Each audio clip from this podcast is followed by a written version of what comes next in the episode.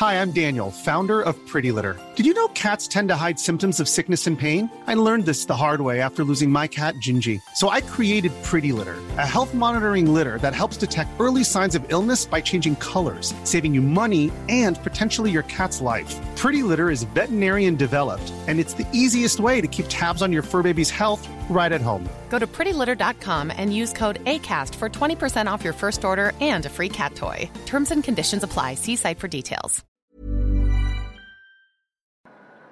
Hold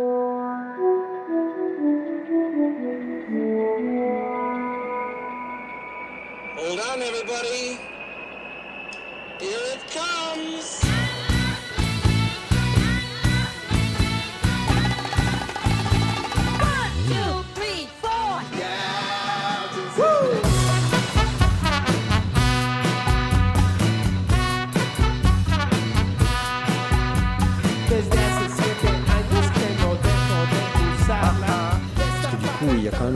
Petite intro à lire. Voilà. Allez, c'est parti. Spotzol, le podcast du gravel et du bikepacking, épisode spécial lié au numéro 4 de Planète Gravel, actuellement en kiosque et que vous avez probablement entre les mains. Aujourd'hui, je parle avec Joël Balèze ou Balé, je sais pas, ça sera le Balèze. précisé. Balèze, et ben voilà, très très bien. J'ai les corrections en live, ça me plaît énormément. Joël, quoi qu'il en soit, je suis très heureux de parler avec toi malgré un retard conséquent de 24 minutes. Mais n'étant pas un modèle de précision moi non plus, je vais être euh, cool là-dessus. En tout cas, aujourd'hui nous allons parler de pneus. Parce que tu travailles chez Hutchinson, tu es ingénieur RD chez Hutch, et le pneu, c'est un petit peu une des pièces les plus communes et indissociables d'un vélo que l'on retrouve en plus sur plein d'autres véhicules. Nous sommes entourés de pneus, mais nous ne savons pas forcément grand-chose sur leur conception et même carrément sur leur utilité, leurs caractéristiques ou les éléments qui composent un pneu. Donc avant même de se demander quel pneu pour quelle pratique, par exemple, Hmm, je fais un truc dans trois jours, à votre avis, quel pneu je dois mettre sur mon vélo? Ben, il serait peut-être judicieux d'en savoir un petit peu davantage sur cet inconnu si familier. Alors Joël, comment ça va déjà? Tu stresses un peu là parce que t'es en retard, t'aimes pas ou pas? Euh, ouais, en fait, ouais, particulièrement parce que je suis en retard et que et que c'est toujours bien de préparer quelques quelques petites notes et euh, là c'est pas très sérieux de ma part comme en fait. euh, Ah bah, Joël, t'es un, un pro. T'es un pro, Joël. Alors Ouais, voilà, je suis un pro, un pro de l'improvisation et euh, voilà. voilà, je vais me euh, débrouiller. Tout ce que je sais, c'est que tu es à Chalette, donc lieu de la production de Hutch en France. Donc, euh, on peut constater À l'usine. À l'usine que vos locaux Ouais. sont un petit peu austères quand même, et qu'un petit coup de peinture, ça ferait pas de mal. Bah, il y en a eu un il y a pas longtemps maintenant la couleur, Ah. hein, c'est pas moi qui ai Ah choisi. ouais, ah ouais, ah ouais. Alors, Joël, est-ce que tu peux, alors je l'ai dit succinctement, tu es ingénieur R&D chez Hutch, mais est-ce que tu peux préciser ton rôle, nous expliquer bah, quel est ton rôle, à quoi ça correspond, ce que ça signifie, et ta place dans le développement d'un pneu ou d'une gamme? Ok, en fait, euh, moi je travaille conjointement avec un binôme euh, marketing, c'est euh, mes collègues du marketing et plus précisément euh, Alexandre qui travaille au marketing et qui construit chaque année un peu comme la mode la gamme N plus 1, c'est-à-dire la gamme qui va venir l'année prochaine. Donc il faut évidemment être ouvert à tout ce qui se passe dans le monde du, vélo globalement et puis plus spécialement dans le monde du pneumatique. D'être capable d'envisager ce qui va plaire au grand public ou d'être capable d'envisager ce que nous pouvons proposer au grand public et qui leur plaira. Donc il faut, anticiper des, des modes de, couleurs, de sections, de pratiques euh, et tout ça, ça se fait donc euh, encore une fois en binôme avec mon, collègue du, market. Euh, on, on considère qu'il y a des, par rapport à l'année passée, des produits qui ont bien marché, d'autres un peu moins. Euh, des profils de pneumatiques qui fonctionnent, euh, de la même façon euh, des sections qui, ont, qui, plaisent et qui, ont plutôt le vent en poupe. Donc on essaye de voir ce qui va pouvoir être possible de mettre à la gamme l'année prochaine. En même temps, nous ici, on est une unité de production qui n'est pas extensible. Donc il faut, il faut présenter tout ça à notre direction et en leur disant voilà l'année prochaine ce qu'on voudrait faire. X pneus de telle section, de telle couleur, avec telle construction et euh, on essaye de, conserver euh, le volume de production possible ici à l'usine. Donc on retire certaines références, on en ajoute d'autres. On essaie de construire cette, gamme pour être aussi dans les délais pour l'année d'après. Donc c'est un gros travail de, Tetris. On essaye de mettre tout ça euh, sur un planning avec euh, en incorporant les équipes euh, matériaux, les équipes indus et puis au final une gestion de la production pour que les produits soient en temps et en heure disponibles aux utilisateurs. Donc voilà un peu mon travail, je dirais, avant de démarrer les projets. Et une fois que tous ces projets sont établis, euh, on démarre euh, au niveau du développement euh, vraiment très basiquement et c'est très artistique où on va prendre un petit crayon, une feuille de papier. Et puis si c'est pour du gravel, on va commencer à dessiner un profil. alors le marketing veut un profil qui aille bien sur le sec ou bien sur le sol meuble ou bien dans la boue. Et on va orienter nos dessins par rapport aux, demandes du, market, par rapport à ses souhaits. Donc on va faire des, pavés plus ou moins euh, aérés, des pavés plus ou moins agressifs, euh, avec des constructions plus ou moins renforcées. Est-ce qu'on s'oriente sur quelque chose qui a du rendement, du confort, du grip latéral, etc. Et donc on va dessiner gentiment euh, les, croquis, les esquisses, qu'on va passer à la CAO, au bureau d'études, qui vont commencer par rapport à nos esquisses dessiner des 3D. Et puis va, s'opérer un échange entre la CAO, le développement, le marketing, une fois que tout le monde est d'accord sur le profil, c'est-à-dire le, dessin du pneu, euh, on, va, on va rentrer dans, la phase d'usinage du moule et puis, euh, et puis derrière, euh, une fois qu'on a usiné le moule, on va faire les premiers protos, quelques tests terrain, savoir si on ne s'est pas trompé, au niveau des, structures, au niveau des pavés, au niveau des sections. Une fois que tout ça est validé, on démarre la production et puis derrière quelques mois plus tard, ils sont disponibles à la vente. Voilà en gros euh, à quoi correspond euh, mon travail, en tout cas pour l'élaboration de la gamme euh, N plus 1, et ça c'est chaque année. Je prends quelques notes parce que tu as dit beaucoup de choses intéressantes et en ce moment j'ai un grave défaut de mémoire. Donc, ça va pas aller s'améliorant, je te, Malheureusement, ça n'a rien à voir avec l'âge, rassure-toi. Ah, d'accord. Mais, euh, mais, merci. Hein, euh, après avoir m'avoir fait remarquer que j'étais pas capable de décrypter ce qu'il y a sur ton tableau blanc derrière, tu me fais remarquer aussi que je prends de l'âge. Euh, c'est juste, que ça se voit, ça se voit. Ben merci. Je pense qu'on va, bien s'entendre, Joël. Hein. Oui, oui, oui, oui, On, a démarré sur une bonne note. J'étais en retard. Bon, ah ouais, non, mais tu t'enfonces en plus, donc effectivement, c'est une très bonne note. Mais sache-le, tu es à Chalette, je suis à Chartres. Donc s'il faut venir te mettre une tarte, euh, tu sais, ça va me prendre deux heures. Donc ouais, euh, pas tu vas pouvoir te détendre. Ouais, exactement, me défouler même plus exactement. Non mais en plus, tu sais quoi, on va faire une parenthèse, et je, ne ferai jamais ça bien entendu. Mais par contre, quand je suis revenu il n'y a pas très très longtemps, je crois, de, par Auxerre, mhm. vers, euh, vers chez toi, je suis sur la. Quand on revient par Auxerre, donc on a, la, on a un petit bois sur la droite, et là j'ai vu un chemin qui sillonnait entre des, des bouleaux blancs euh, absolument euh, verticaux tous et je me suis dit il faut absolument que je revienne rouler dans ce coin, ça a l'air super super joli. Il y a un peu de relief, non? Pas vraiment. Non? Ok. Pas vraiment. Il me semble que c'est peu de temps avant, euh, après la sortie bah, Orléans, Orléans Chartres, aux alentours de Chalette, tout ça, pas Beaugency, mais la ville majeure à côté. Il y a, il y a Pithiviers, il y a les villes majeures euh, sorties de Montargis dans le Loiret, il y en a Montargis, voilà, Montargis, Chalette, tout ça. Donc j'ai repéré un endroit euh, vraiment, euh, vraiment sympa, tu vois, qui, qui, sillonnait entre les arbres. Et je me suis dit, là, il faut vraiment que je revienne. Et je crois que je n'ai pas eu le temps de, de pointer ça, ce lieu, sur mon appli GPS. Donc, donc ah. je reviendrai. Voilà, il y a des, des, jolis coins. On a la forêt de Montargis qui est super agréable, heureusement, parce que malheureusement ici c'est plutôt un billard et en fait, euh, si, on veut se faire plaisir, évidemment, il faut, toujours un petit peu de dénivelé. Bon, quand on connaît, on en trouve un petit peu, mais euh, c'est un peu, un peu morne de ce côté-là. C'est dommage. Mais bon, il y a une belle forêt. Et euh, en tout cas, en gravel, on peut, peut se faire plaisir. Il y a, des, il y a aussi, pour varier un peu, faire un peu de vitesse, il y a des, le bord du canal qui est aménagé, qui est bitumé. donc euh, ça peut permettre de rouler euh, vite en toute sécurité euh, pendant quelques kilomètres.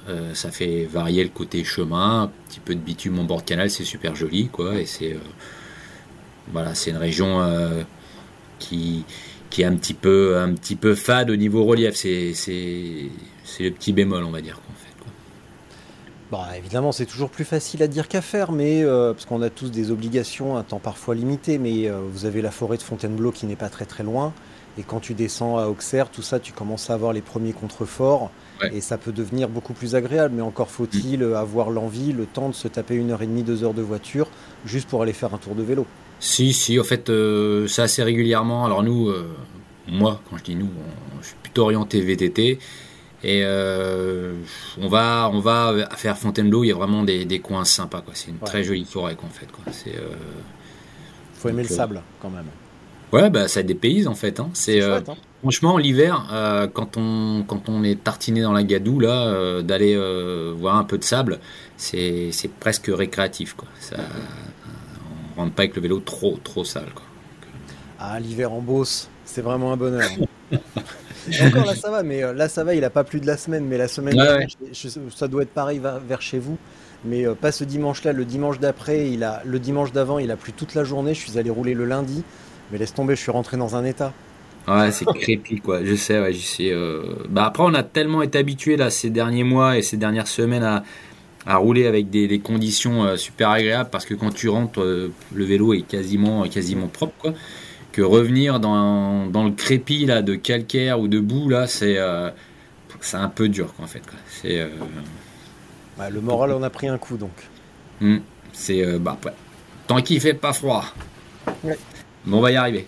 Euh, On a au moins ça de notre côté. Alors, à l'instant, tu m'as dit euh, le marketing, Alex, tout ça euh, s'adresse au grand public. Est-ce que ça signifie que Hutch est une marque grand public?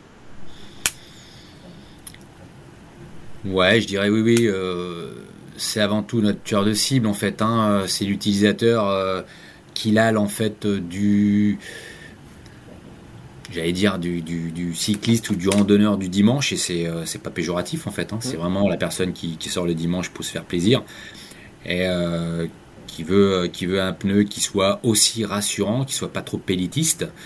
Euh, c'est aussi ça en fait euh, qu'on cherche, euh, c'est cet utilisateur-là qu'on cherche à, combler qu'en fait. Hein, bon, à côté de ça, il y a nos équipes partenaires qui sont des équipes de professionnels, notamment en VTT. On a aussi des ambassadeurs en gravel. donc il faut aussi leur répondre avec, avec des pneus un peu plus spécifiques. Et c'est là aussi que j'interviens, puisque moi j'ai des échanges réguliers avec nos, nos- nos pilotes sponsorisés quand il s'agit euh, de leur apporter euh, un petit support technique et quand ils considèrent que sur le pneu ils préféraient gagner un peu de poids et, ou alors avoir un petit peu plus de renfort euh, dans, dans certains endroits comme les talons etc. Euh, mon rôle fait aussi partie de, de- d'essayer euh, avec eux de trouver une solution, de savoir si c'est déjà faisable techniquement et puis de leur proposer euh, des protos pour, euh, pour qu'ils les essaient.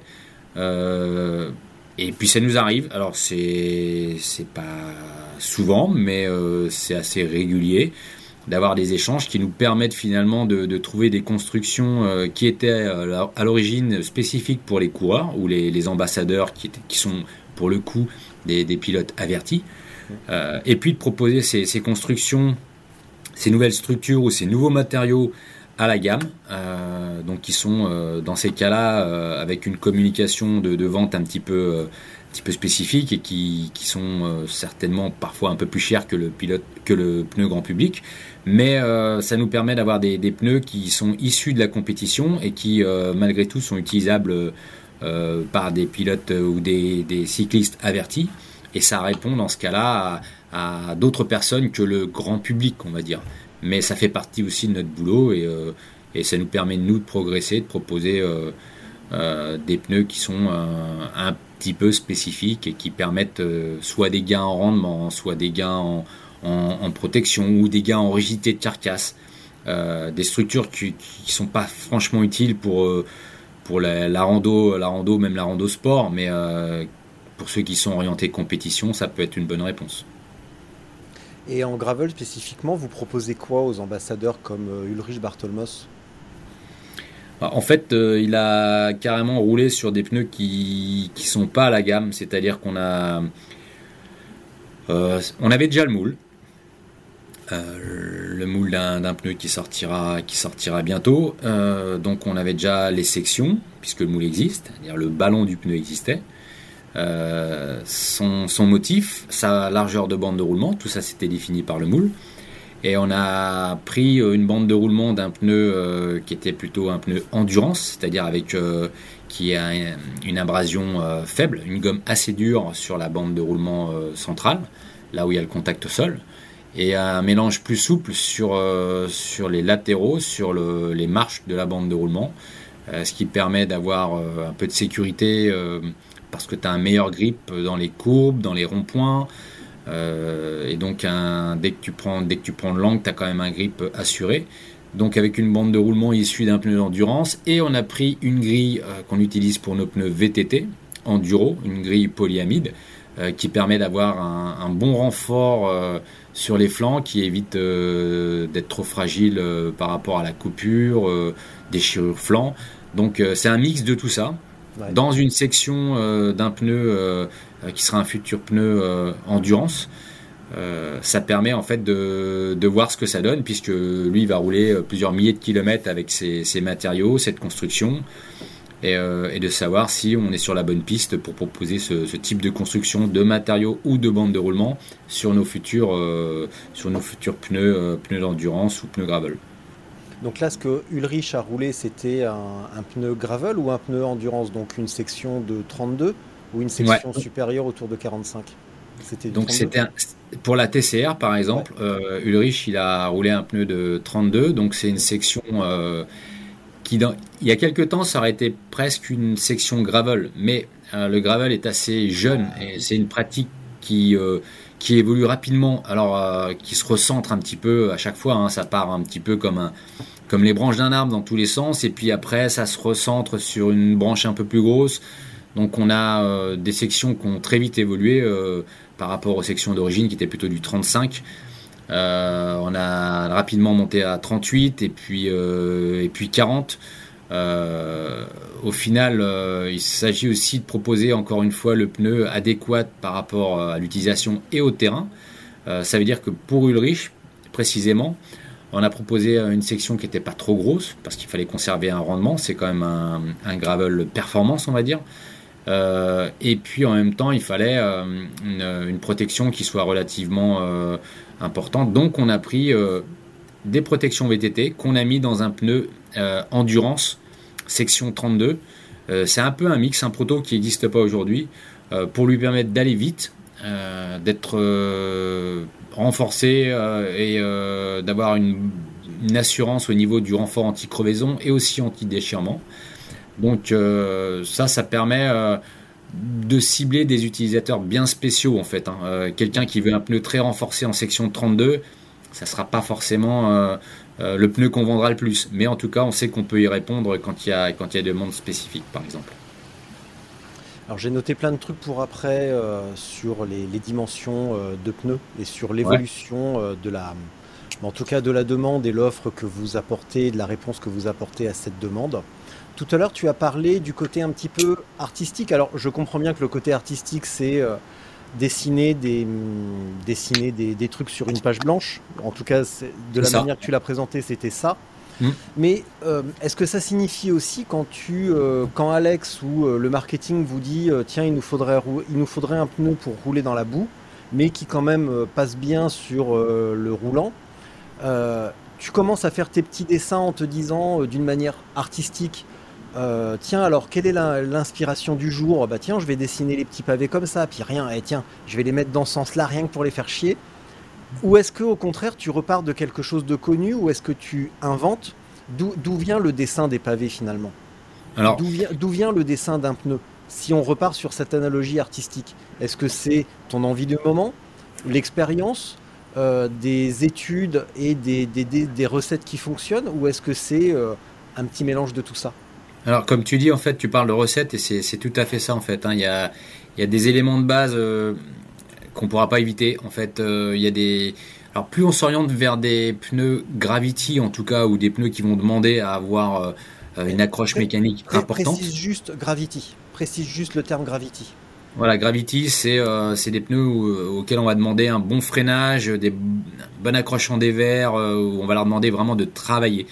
Euh, à l'opposé, on va avoir le pneu de route qui, s'il a un bon mélange et une bonne structure, peut, peut se permettre d'être lisse. On va avoir juste des petits designs en fait qui, qui, vont être surtout pour l'effet visuel et puis permettre de se démarquer. À l'opposé, plus on va, aller, sur des pratiques engagées, Gravity, plus on va avoir besoin d'un, motif de pavé qui, va répondre à des, questions mécaniques euh, de base. C'est-à-dire, euh, euh, si on veut freiner fort, il va falloir qu'il y ait une, surface de freinage importante. Donc un pavé haut avec une surface arrière importante.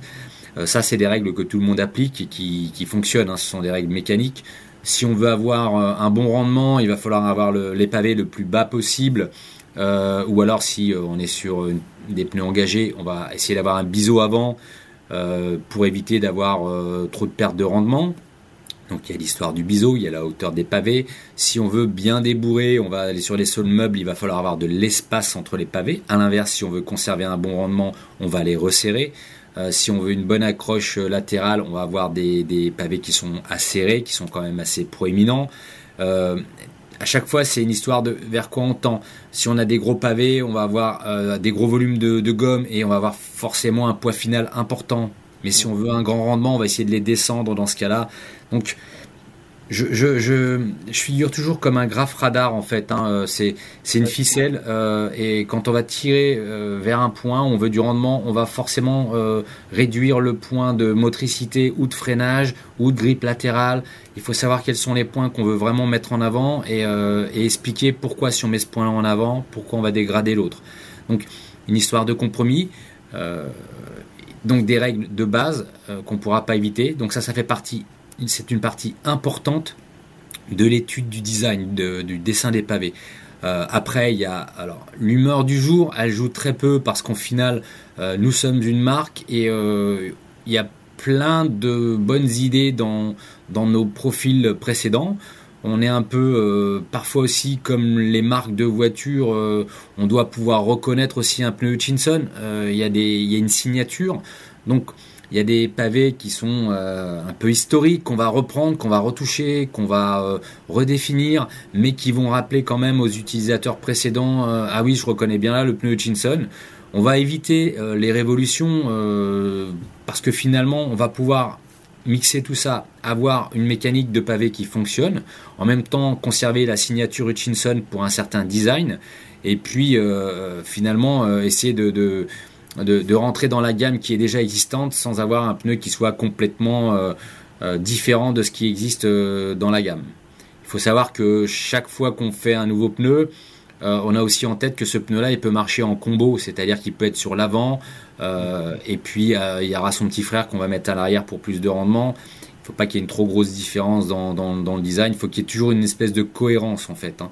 on va en parler tout à l'heure de la, du, montage différencié, on va en parler tout à l'heure parce que c'est quelque chose qui est évidemment très très commun en VTT et que l'on commence nous à aborder en gravel, euh, que ce soit sur le dessin ou sur la taille. On va parler un petit, on va en parler tout à l'heure. Tout à l'heure, tu as mentionné, euh, c'est anodin comme phrase, mais un pneu élitiste. C'est quoi un pneu élitiste?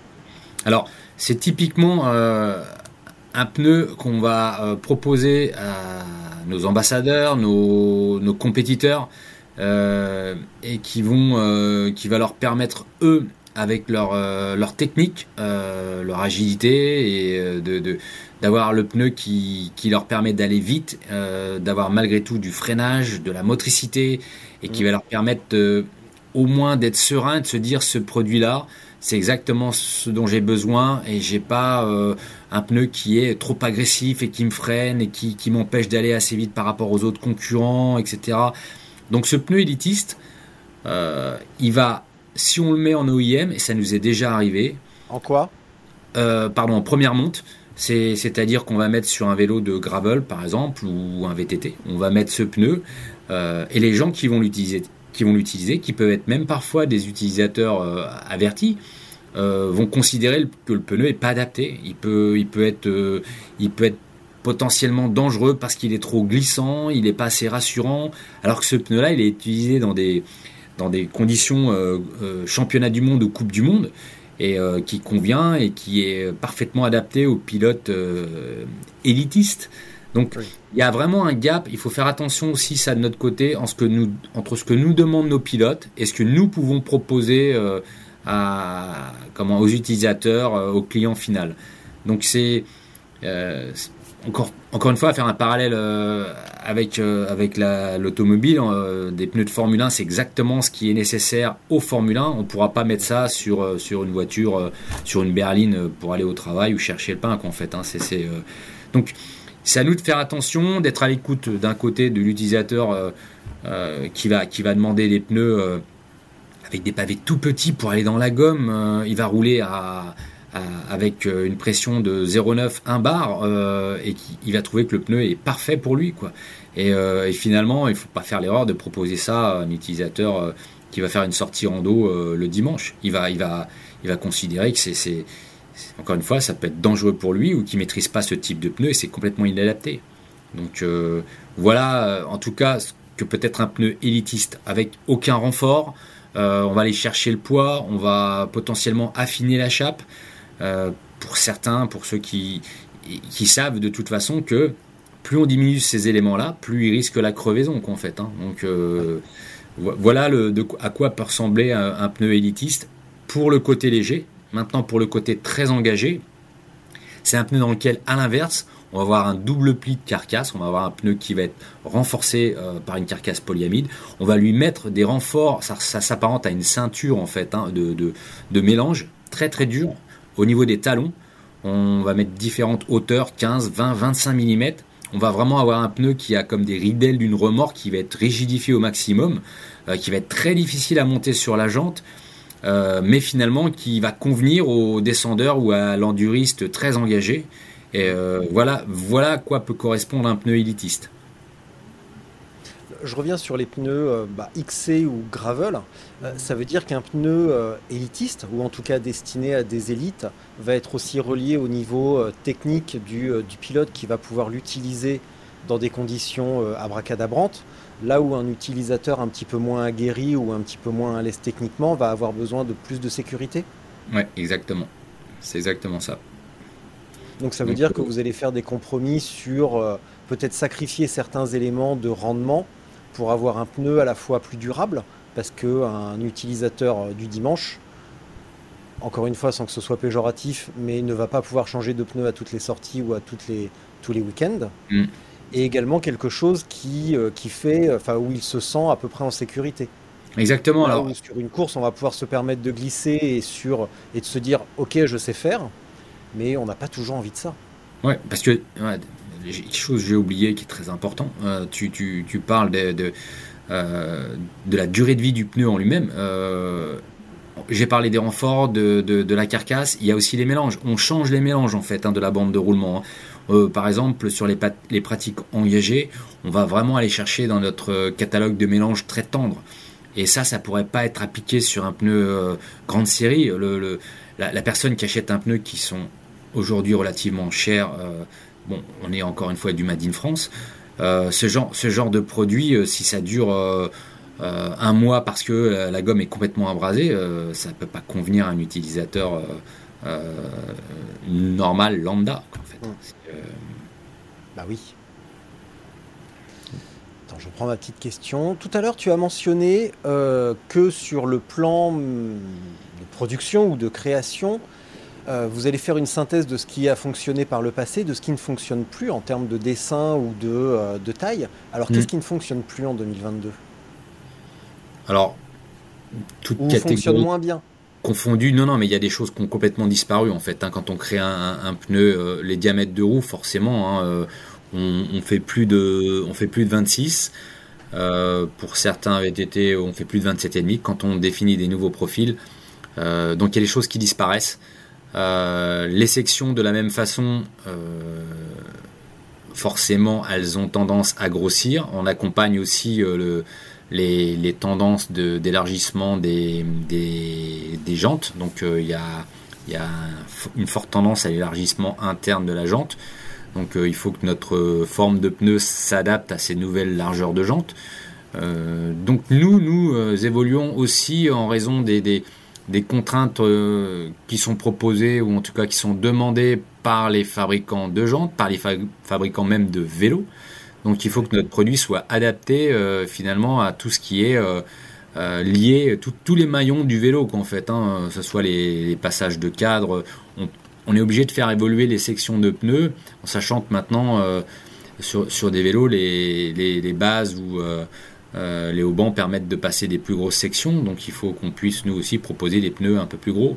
Euh, l'évolution se fait pas seulement, euh, nous ne sommes pas moteurs toujours de l'évolution, qu'elle soit au niveau des, des, couleurs ou en tout cas des sections. On, suit ces tendances qui sont soit proposées par les fabricants de vélos, soit demandées par les utilisateurs. Dans le cas du Touareg et même du, bah, évidemment du Tundra, on constate qu'ils sont maintenant déclinés en 45 alors que le, le, Touareg était d'abord en 40 puis maintenant décliné en 45. Mm. Euh, est-ce que le, choix ou la limitation à 45 est délibéré ou forcé par euh, bah, justement la plupart des vélos du marché qui ne vont pas accepter euh, beaucoup plus que 45-47 Ou alors, sortir l'argument pour des tailles standards, on va dire, de S à XL euh, en 700, euh, on enlève le côté très petite taille où le 650 euh, se, justifie pleinement. Mais on constate quand même que les vélos ont du mal à passer plus que 45-47. Et au-delà, on assiste à l'argument, bah ouais, vous mettez des plus petits trous, comme ça vous mettrez des plus gros pneus. Ouais, Bon, moi, je. Euh, non, mais vas-y, va au bout de non, si, tu veux, je, si tu veux, je le couperai. Si ça te gêne, euh, ça te gêne, je couperai. Mais par contre, je veux bien ton opinion là-dessus. Bah, mon opinion, c'est que, voilà, techniquement, pour qu'un gravel reste performant ou euh, s'oriente vers un, autre monde, c'est-à-dire le, gravel à gros pneus, hein, grosse, grosse section, il faut aussi une refonte assez importante et donc engager les équipes de développement de la part des fabricants de vélos. Euh, donc c'est pas forcément une volonté de leur part puisque ça, veut dire qu'il va falloir euh, faire beaucoup de travail et puis, euh, voir comment on peut passer un gros pneu dans, un vélo qui, qui, va être tout nouveau. Il faut reconstruire le cadre. Aujourd'hui on est arrivé à, à un maximum de 45. Mince, la tendance a tendance à, à partir sur du 50. On n'a pas les produits qu'il faut. Mettez des roues de 650. Bon, c'est les pauvres, ils vont devoir se mettre au boulot. Putain, j'ai vraiment les boules pour eux. Il y, a un peu de ça. Et, euh, et euh, je pense que nous, on sera prêts avant eux. Sans, sans vouloir ah, dévoiler quoi que ce soit. C'est sûr. Euh, c'est sûr. Alors après, tu vois, c'est bien de, de, se moquer gentiment, mais il faut quand même être précis. Parce que ça. Quand on parle d'élargissement des pneus, on parle aussi d'une certaine pratique. d'une Comme on pourrait parler de, de Gravity pour le, le VTT, euh, en gravel, on va avoir toute une segmentation de la pratique. Et euh, on pourrait se dire, en exagérant, qu'à l'époque du override, euh, la vision du gravel était très lisse, un petit peu comme le pneu, alors qu'aujourd'hui, on arrive sur une pratique beaucoup plus montagneuse, engagée, qui va demander des gros pneus, voire l'apparition des fourches télescopiques et des tiges de sel télescopiques. Donc l'apparition de pneus de 50 et au-delà, c'est pas une surprise. c'est pas une surprise du tout mais euh, ça serait quand même bien qu'on puisse mettre des plus gros pneus, ne serait-ce que pour, euh, même pas forcément mettre des plus gros pneus, mais que l'on ait des plus gros passages de roues, uniquement aussi pour les passages un peu boueux, qui peut le plus, peut le moins. c'est aussi intéressant ça. moi, je suis. Ah, après, il faut se rappeler de l'origine du gravel. Enfin, hein, c'est des routiers qui veulent aller dans les chemins, ou en tout cas. C'est des, vététistes qui allaient dans les chemins. Alors. Et en plus, quand il pleut là-bas, je te promets, c'est la merde totale. T'as as déjà vu les photos euh, de. on, nous montre toujours les photos du gravel sec. Et t'as déjà vu des photos de gravel mouillé euh, dans l'Iowa, tout ça? Ouais, je vois les espèces de, Ouais, ça fait une laitance un peu, quoi, en fait, euh, qui. qui c'est de l'argile, ils sont tous à pied à côté, avec les, roues bloquées. Donc, ça, on le voit jamais je pense que le, gravel voilà, euh, attire les, les, les, routiers, entre guillemets, qui ne veulent pas trop faire de VTT, et en même temps euh, attire les VTTistes qui veulent pas trop faire de route. Il hein. y, a, y a deux mondes assez différents entre les routiers et les VTTistes qui peuvent se rencontrer à ce niveau-là. Donc, pour pas faire peur aux routiers, proposer des 35 voire 40 qui pour eux ont toujours l'habitude de voir des pneus de 25-28 paraissent énormes et, et moi j'ai des retours hein, euh, tu te sens quand même un peu scotché par rapport à un vélo de route, aéro, machin, etc. Ok. Et puis un VTTiste qui, lui, à l'inverse, va dire Moi, en 40, euh, dans certains passages, euh, je suis chahuté, je. je trouve que c'est vraiment un peu trop limite, il me faut un 45 minimum. Et cette population-là, je pense, sera prête à accepter des vélos en, 50. donc, nous, nous, on, nous, on croit aux 50 de toute façon, et encore une fois, sans, sans vouloir dévoiler, on sera prêt. On sera prêt pour le 50.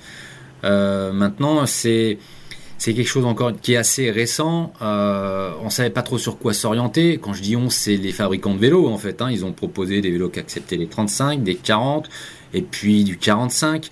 Et puis, comme tu l'as dit tout à l'heure, euh, des gravels avec euh, des systèmes d'amortissement dans, la douille de direction, ou bien carrément des fourches euh, avec des softails.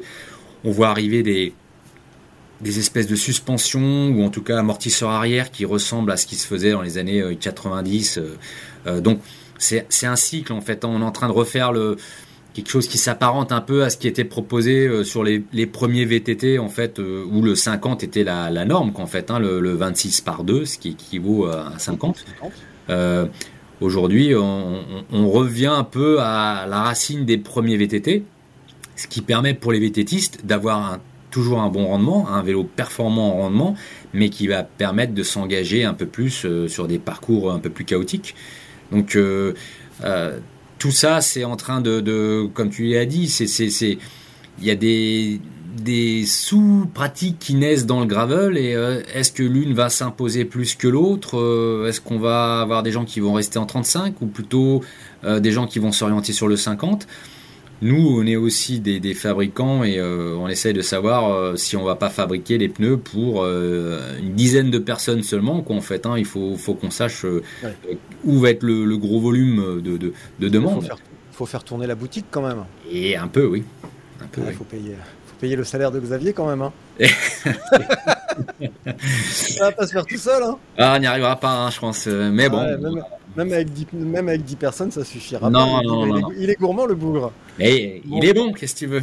Euh, Je sais bien qu'il est bon, je me moque, mais c'est parce que je l'aime beaucoup. en tout cas, euh, quand tu as dit, euh, on, va, on, va, faire une petite, une petite digression quand même, on peut se le permettre. Quand tu as dit les, les, les, marques ne savent pas par quel bout prendre, le gravel, ça on s'en rend compte depuis bah, quelques années. Euh, que euh, bah, ça apparaît comme une, comme une discipline de, de renégats, de rebelles, de pirates. Et ils savent pas par quel bout prendre parce que euh, des mecs avec du poil aux pattes, des chemises à carreaux et des vélos, des vélos bricolés en acier avec des guidons bizarres, bah, ça, les étonne un petit peu. On sort du cadre UCI, bien propre et tout. Ah bah et là ce, qui, là, ce qui me fait peur, sincèrement, c'est que, enfin ça me fait pas peur, ça me terrorise pas, mais en tout cas ça m'inquiète, ça m'interroge c'est qu'avec l'apparition de la série UCI euh, Gravel, les championnats du monde, là, les marques se disent Putain, les mecs, ça fait des années qu'on n'arrive pas à déterminer cette bande de glands sur leur vélo bizarre. Là, maintenant, on a ce qu'il nous faut. On a des courses. Euh, sur terrain plat, éventuellement sur terrain sec. Attention, le jour où il va pleuvoir, on, va bien rigoler ce jour-là. Mmh. Mais on, on, va enfin pouvoir reproduire notre bonne vieille matrice. Se remettre en question, certainement pas les gars. Mais par contre, reproduire la recette qui marche des cyclosportives euh, à, euh, au gravel, alors là, on va pouvoir balancer la rigidité, le poids, l'aéro, et on va pouvoir mettre des photos avec des mecs en short et en, chemise à carreaux. Comme ça, les 5 watts que tu as gagné avec ton vélo aéro, tu les paumes dans ta chemise. Et voilà. Mais moi, je, je, voilà, je pense que tout le monde pourra un peu vivre là-dedans comme euh, ça, ça s'apparente, enfin de mon point de vue en tout cas, ce qu'on a vécu en, au niveau du VTT quoi en fait, hein, euh, entre les gars qui restent avec leur cuissard en fait et puis euh, qui ont les jambes rasées et qui ont trouvé des VTT adaptés à leur pratique en fait, hein, entre et puis à côté de ça de ce qu'on pourrait voilà le, le, pendant du gars avec la chemise à carreaux, bah c'est le c'est le c'est le gars qui va shaper et puis qui va qui va rester euh, super fun, super proche de la nature et qui va euh, ok, il y a de la performance, mais on est surtout là pour se faire plaisir. Dans... Donc, un VTT avec plus de suspension, euh, voilà, on catégorise, on est à 100 mm pour le XC, on va passer à 140, 160, 200 mm pour ceux qui sont vraiment dans des pratiques engagées.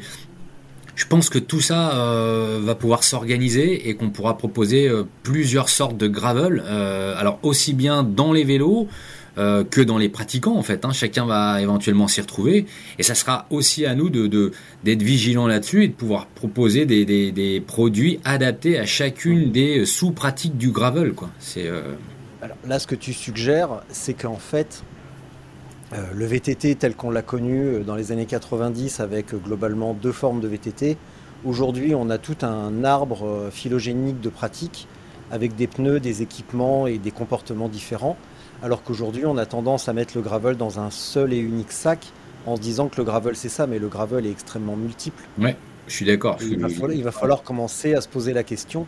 Ça me fait penser, j'ai un livre là-dessus. Attends, je vais essayer de le prendre. Il est, la bibliothèque est à côté. Oh, pas de souci. Est-ce que j'ai deux secondes euh, Comme je suis en retard, je suis en retard derrière, quoi. Vas-y, vas-y. Merci. Alors regarde.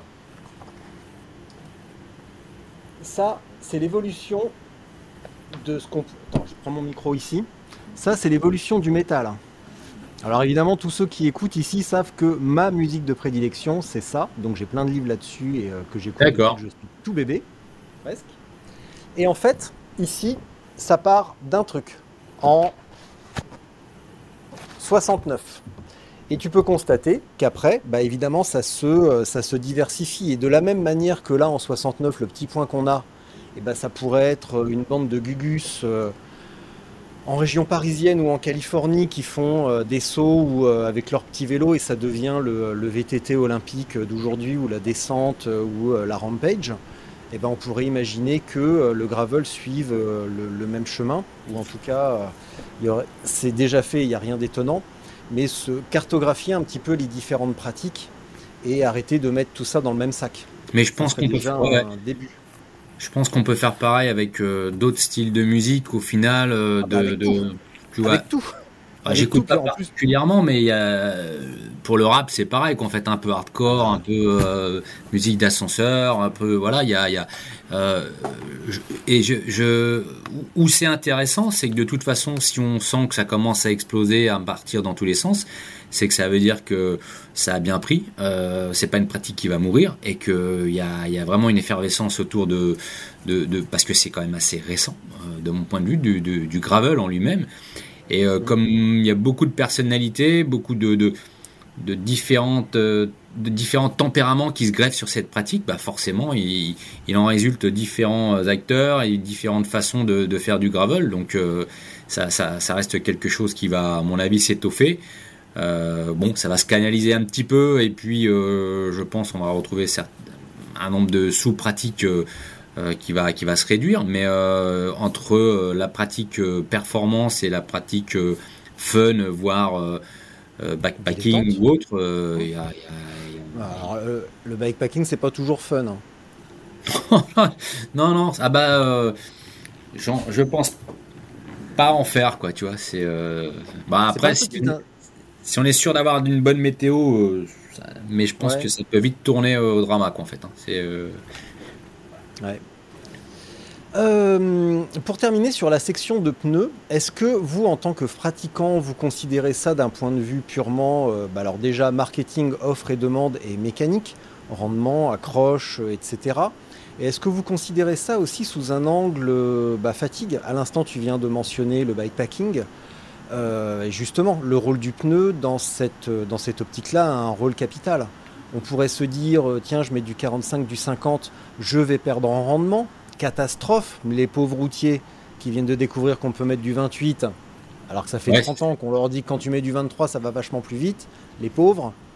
Euh, est-ce que justement vous avez un, regard sur cette manière de d'économiser de l'énergie par le biais d'un pneu? Ouais, par la filtration, l'amorti, et hmm. compenser le manque de suspension, etc. Mais en fait, ouais, c'est euh, encore une fois, on peut, euh, c'est toujours euh, un compromis à trouver, un, compromis équitable pour pour l'utilisateur, c'est-à-dire on, sait comment faire un pneu qui va très vite, on sait comment faire un pneu qui dure très longtemps, on sait comment faire un pneu très confortable. Euh, tout ça, on, sait le faire, je dirais en fait. Hein. Euh, quelqu'un qui veut du confort, du confort, il n'y a pas de souci, on pourra le faire. Maintenant, euh, encore une fois, on risque de perdre un peu en rendement et, et donc il faut vraiment être à l'écoute de chacun, de chaque utilisateur et de chaque pratique pour essayer de, de, fournir un pneu qui va lui permettre d'avoir euh, et un bon rendement et un bon confort et une bonne protection et qui peut euh, qui pourra éviter encore pour, ceux qui sont dans l'utilisation euh, récréative d'avoir un produit qui leur laisse pas un mauvais souvenir qu'en fait hein. c'est donc ok on a été vite on avait un pneu léger mais on n'a pas arrêté de crever et au bout d'un moment ça c'est pas quelque chose même au niveau du montage. Même il y a, des pneus qui sont immontables quand il faut mettre 4 euh, euh, quatre, courroies de, de pédales euh, ou des mm. trucs autour du pneu pour essayer de le faire claquer. L'expérience dès le début est mauvaise. Oui, on parle. Il y a, y a, y a d'autres d'autres questions techniques qui arrivent aussi. Alors, tout à l'heure, je parlais des, couples avec les fabricants de, jantes euh, qui, euh, pour certains, euh, eh ben, favorisent le hookless parce que ça leur ouvre des portes au niveau technique, c'est beaucoup plus simple de leur côté, etc. mais sur des petites sections, il faut être vigilant aux gens qui mettent une trop haute pression. nous, on a pour l'instant choisi le fait d'avoir des pneus qui soient plutôt confortables à monter et on essaie que la personne qui soit dans son garage soit pas en galère pour monter nos pneus. Euh, si on veut un pneu hookless et euh, qui a aucune chance de déjanter, on peut le faire. Malheureusement, si une personne a des roues un peu grandes, qui, est dans les tolérances hautes euh, des recommandations TRTO, il va, il va galérer et il risque d'appeler la moitié de sa famille pour l'aider à monter sur ses roues carbone, voire endommager ses roues. Donc voilà, nous pour l'instant, on, prend ça en compte et ce qu'on appelle la commodité de montage, ça reste quelque chose de très important parce que c'est le, c'est le premier contact que peut avoir une personne qui vient d'acheter un pneu, c'est déjà de le monter. Euh, S'il part euh, déjà avec euh, un mauvais pressentiment parce que le pneu semble pas vraiment abouti techniquement, c'est une vraie galère à monter, il va pas forcément le rouler, le rouler de, de, façon très agréable. Si en plus il crève derrière, voilà. Ah bah alors là. Donc si oui, il, en chambre air. Si en plus il est en chambre air, bah alors là nous voilà bien. Ouais, bah, il y en a encore. Hein, c'est, euh, donc, mais oui, mais oui, et, euh, pourquoi pas? Tout à fait. Si ça correspond à une pratique et à un terrain, euh, pourquoi pas? Je respecte ça. Maintenant, bon. Complètement. Il y a quand même beaucoup d'avantages à rouler en tubeless, mais on peut toujours expliquer pour, pour des gens qui peuvent se questionner de peuvent avoir très bons arguments de dire moi euh, je reste en chambre à air parce que ceci, parce que cela. Il euh, faut, faut l'entendre aussi qu'en fait. Hein, y a... Ah, complètement, complètement. On peut pas forcer les gens à changer d'avis, à changer de pratique. Euh, s'il y a des questions, on y répond et on explique. Mais après, chacun. On peut pas forcer les gens, mais je pense que j'ai eu affaire. Mais un peu quand même avec la, avec la terreur, ouais. ouais. Non, sans, sans, avec juste des bonnes explications. Et non, il faut, il faut vraiment arriver à convaincre les gens de faire un test, faire un essai. C'est ça qui est ah, bah important. Ça, essayer, ça essayer, oui. Voilà, il faut, essayer. il faut essayer. Après, ils peuvent revenir en disant, de toute façon, j'ai essayé, ça marche pas, c'est de la merde, ok. Mais fais un test. Et j'ai eu beaucoup, mais vraiment euh, beaucoup de gens qui, euh, alors c'est pas seulement dans le euh, passer en tubeless, hein, c'est dans la gestion des pressions par exemple. Ça c'est un argument, et qu'on soit en chambre air ou en tubeless. Euh, de choisir la bonne pression euh, par rapport à son utilisation avec des gens qui ont des habitudes qui sont tenaces, ils ont toujours gonflé leurs pneus à bloc pour faire telle ou telle pratique, et puis de leur dire bah, par rapport à ta largeur de jante, par rapport à la section de ton pneu, par rapport à ton poids, ta façon de, rouler et les, parcours que tu vas emprunter, euh, utilise plutôt cette pression-là, et tu verras. Tu, me diras ce que tu en penses au niveau du, ressenti, au niveau du confort. À la fin de ta sortie, est-ce que tu n'es pas plus frais? Est-ce que finalement, le fait de passer euh, l'après-midi avec les vertèbres en vrac après ta sortie, euh, euh, est-ce que c'est agréable Pourquoi faire pour finalement gagner 2 watts que tu n'utiliseras pas de toute façon, puisque tu vas rebondir sur certains terrains, etc. Donc, l'éducation, elle se fait, je pense, avec des propos où il faut partager, il faut expliquer pourquoi, il faut vraiment euh, euh, et puis euh, essayer de convaincre la personne d'essayer, d'essayer ce qu'on lui dit. Après, elle pourra revenir, c'est une bonne vieille habitude, tu as. Mais il y a eu beaucoup de convertis à des réductions de pression où ils m'ont dit Putain, je sais pas comment j'ai fait pour être des années à rouler, à gonfler si haut, ou pourquoi je suis pas passé en tubeless plus tôt, ou pourquoi j'ai pas, j'ai pas pris une section plus importante dès le départ.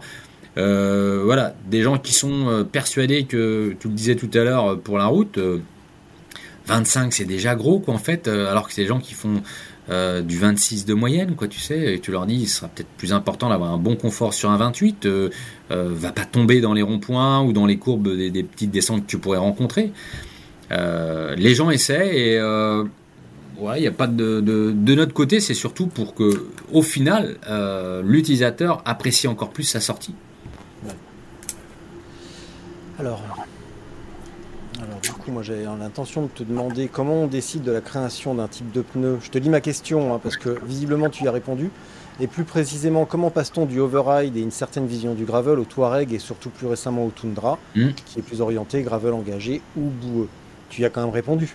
Alors, question, subsidiaire, question subsidiaire, pourquoi avoir attendu aussi longtemps pour proposer le Touareg Entre guillemets, longtemps?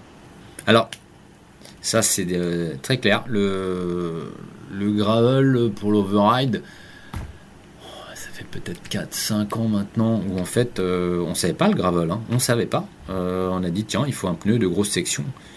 C'est pour, Vous avez sorti un 38, un peu lisse. Voilà. On avait par rapport à nos pneus intensifs ou secteurs qu'on connaissait, qui en fait étaient les produits qui se rapprochaient le plus d'a priori ce qui pouvait convenir à cette pratique qui était le gravel. Euh, on s'est dit, euh, on va pas s'emballer, hein, euh, on y va crescendo, il faut un pneu qui, a un bon ballon, avec des, petites pointes de diamant sur la bande de roulement, une petite accroche, mais n'effrayons pas ceux qui veulent faire du, gravel avec un bon rendement, qu'en fait, hein, on n'est pas sur du VTT, on est sur un pneu de route avec des tout petits pavés, avec des petites pointes de diamant et un bon volume.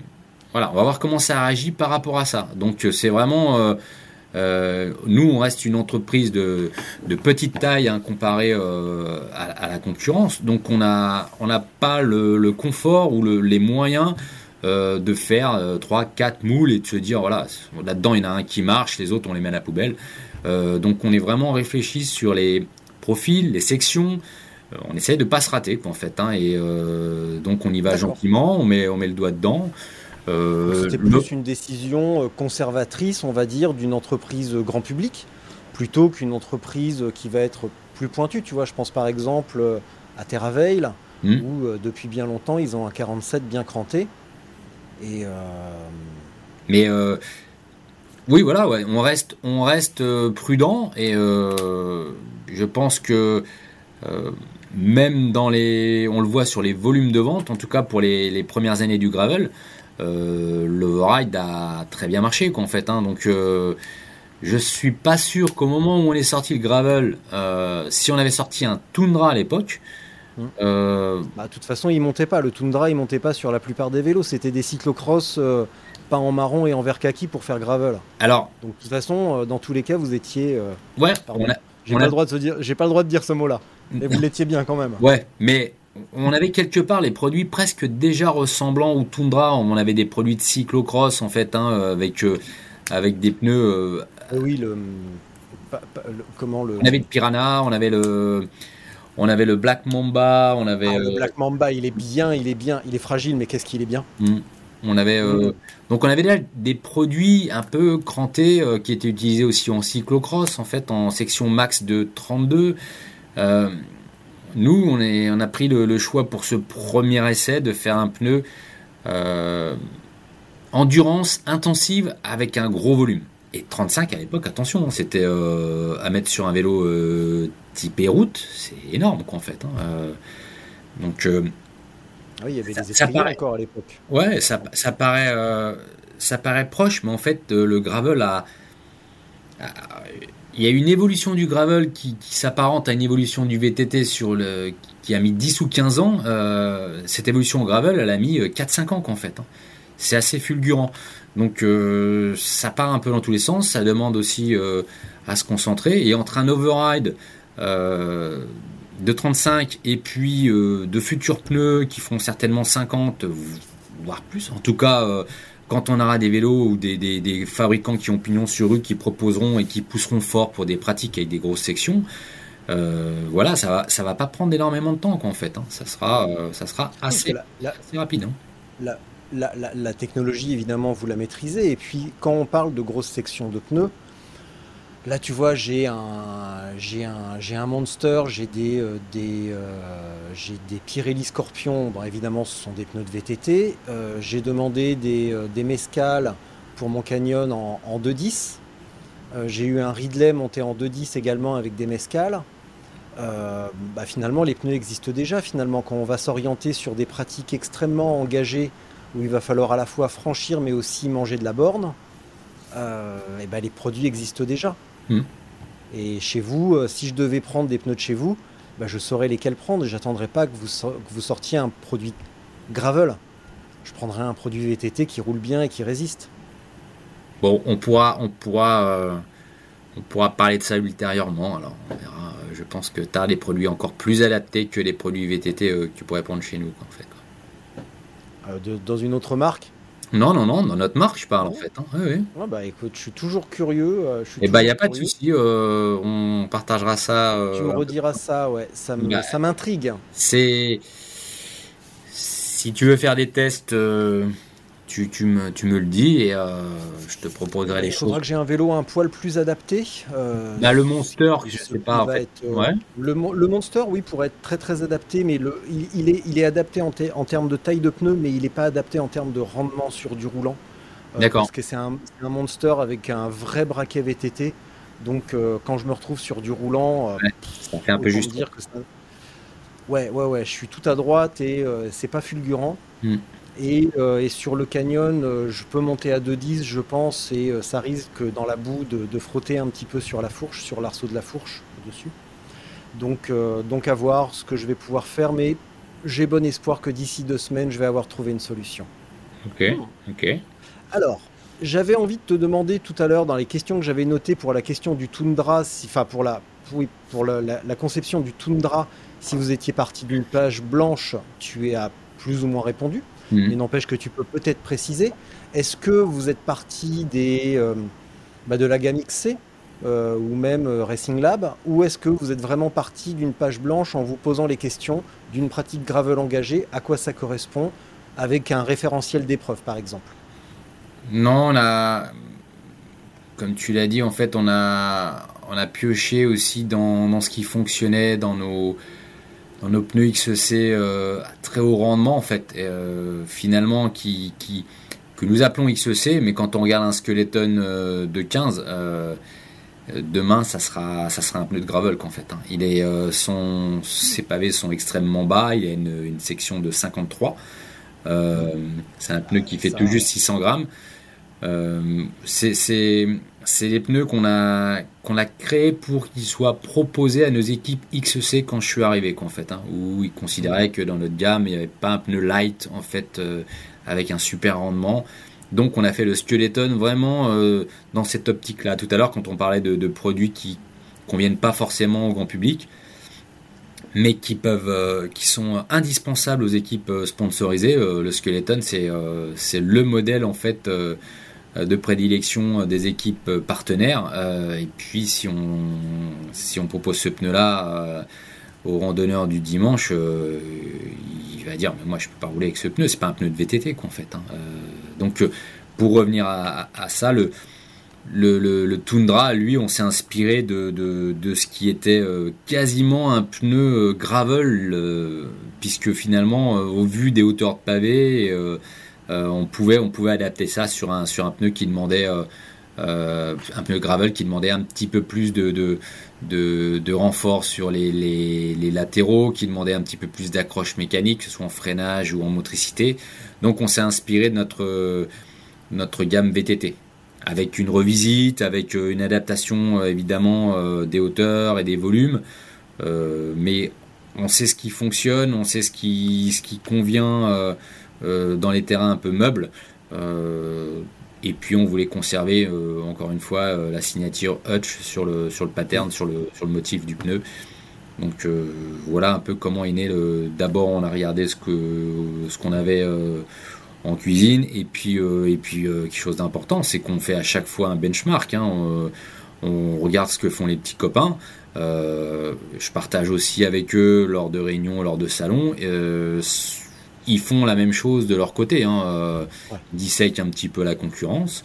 Euh, pour savoir, c'est normal, pour savoir si, si on tombe pas à côté, euh, si on veut pas être le mouton noir non plus. Donc en apportant notre touche technique, les matériaux qu'on utilise, les, les mélanges, nos gommes, et puis nos signatures dans le profil, voilà un peu comment on, on crée et on donne naissance à un pneu comme le Tundra. Si tu veux bien, on va partir sur une, portion, une portion pardon, beaucoup plus généraliste. hein. Donc tu pourrais travailler chez Hutch ou dans n'importe quelle euh, marque, ça serait la même chose. Euh, de quoi un pneu est-il composé? Alors il y a différents, euh, différents matériaux, principalement euh, celui qu'on utilise le plus pour la carcasse. La, la carcasse, c'est euh, Alors, plus, quand je parle de composition, ce sont les différents éléments, quel que soit la- la- le matériau employé. Euh, par exemple, la nappe ou la bande de roulement, etc. Tu vois, ce genre de choses. Ouais, donc la, la carcasse, c'est le treillis en fait, hein, c'est la structure qui va tenir tous les éléments du pneu. Ici, c'est assemblé sur un tambour, donc ce sont des, des, des bandes de- de- d'une largeur prédéfinie. Euh, donc on a une espèce de... C'est du tissu, du tissu polyamide en fait. hein, euh, J'en ai pas là, j'aurais pu en préparer et te montrer à l'écran à quoi ça ressemblait. C'est vraiment un tissu polyamide euh, sur lequel on va venir l'opération de calendrage, napper un peu de gomme, c'est très très fin.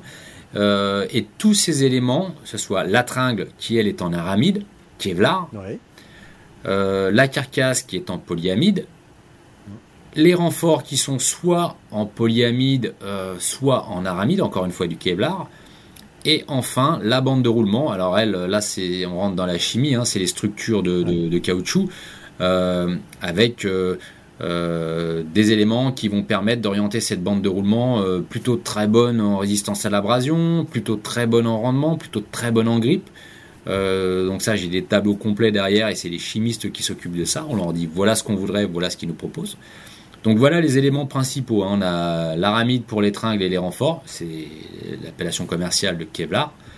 Euh, Ouais, le polyamide, c'est un tissu tissé. à- alors les, cent- quand on entend 127 TPI, 66 TPI, c'est ce dont on parle. C'est la carcasse avec le nombre de fils de On polyamide. va, on va y venir juste après. D'accord. Tu, peux déjà euh, commencer à préciser si tu le souhaites. Oui. Voilà, donc les, les- ici on travaille sur ces deux, ces deux natures de, de carcasse. Euh, et puis euh, les renforts anti-crevaison ou les grilles polyamides anti-déchirement flanc, notre grille Artskin, c'est notre nom, nom commercial. Et puis enfin la bande de roulement euh, avec les, les mélanges caoutchouc spécifiques à la pratique. Tout à l'heure, tu as parlé du- d'un graphe en étoile, un petit Ouais. peu, un, Graphe radar là, ouais. un graphe radar. Donc il y a plusieurs points. Quels sont ces points de ces points justement de de- de- de- sur lesquels vous allez travailler et qui, qui vont influencer le comportement des autres Quels sont-ils ces points de ces points d'action? On a le, C'est variable. Voilà, on a le confort, l'endurance, euh, la durée de vie, Ouais. la résistance à la perforation. euh, et puis j'en oublie peut-être un cinquième. Euh, hmm, ouais, il me vient pas à l'esprit. j'en ai, noté 6. C'est possible, ouais. Euh, J'ai noté légèreté, rendement, rigidité, solidité, adhérence, souplesse. Ouais, souplesse, ça s'apparente au confort. J'ai mon catalogue ici, Ouais. quoi, en fait. euh, c'est. euh, ouais, confort, rendement, adhérence, longévité, résistance à la crevaison et légèreté. Bon, après, résistance à la crevaison, légèreté, c'est.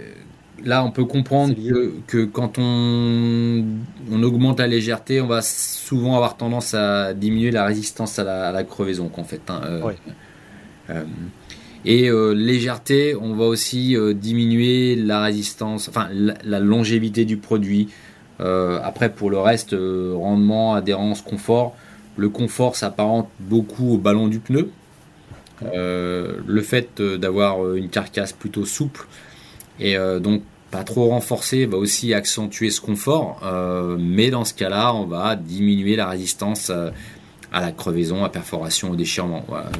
Le 127 TPI, hein, la carcasse très souple, aucun renfort, on, roule en chaussettes, hein, on sent vraiment. mais est-ce qu'on privilégie ça ou alors une, sortie sans crevaison, sans déchirure. Voilà tous les, en tout cas les points qui sont, qui sont assez importants et sur lesquels on va devoir jouer pour répondre précisément à la demande de l'utilisateur. Quand on parle de TPI, on parle de quoi? Le TPI, textuellement, c'est thread per inch, c'est le nombre de fils par pouce.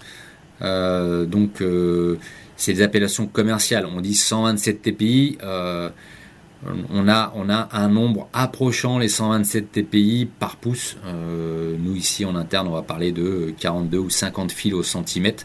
C'est la grosseur du fil, euh, comme, comme un textile en fait. Encore une fois, c'est euh, sur un t-shirt où il y a, y a des, des, fils de polyamide. C'est la même chose pour la carcasse du pneumatique. Et donc ces fils vont être plutôt euh, fin en, dans le cas du 127 TPI. On va pouvoir en mettre beaucoup les uns à côté des autres parce qu'ils sont petits. Et ils s'orientent plus sur la taille du. Euh, on peut imaginer des, cheveux fins qu'on va aligner les uns à côté des autres, euh, qui vont être plutôt utilisés pour des pratiques route ou VTT light, ou potentiellement gravel proto. mais dans ces cas-là, on va avoir des filles qui sont aussi plus faciles à couper. Euh, donc ils seront plus souples, ils vont en général offrir un meilleur rendement, ils seront moins bons euh, en résistance euh, à la déchirure ou à la crevaison parce que les fils sont plus petits. Dans le cas d'une pratique un peu plus engagée, on va donc s'orienter si on a une, une, pratique gravel avec une protection par une grille ou bien de l'enduro ou bien du XC engagé, on va plutôt s'orienter sur le 66 TPI c'est-à-dire le fil qui est un peu plus gros et donc euh, qui va offrir un peu moins de souplesse, un peu moins de rendement, mais une meilleure résistance euh, à la perforation ou au déchirement. Donc on a bien plusieurs entre, guillemets catégories de TPI différents. Euh, tu vas parler de 66, de 127, est-ce qu'il y en a d'autres? Oui, oui, oui, oui. on a, alors nous ici, on utilise uniquement ces deux catégories. Euh, pour répondre à la demande encore une fois des OEM, des premières montes, euh, nous développons en Asie euh, des gammes qui vont, qui vont être à des prix plus avantageux qu'on pourra proposer aux premières montes.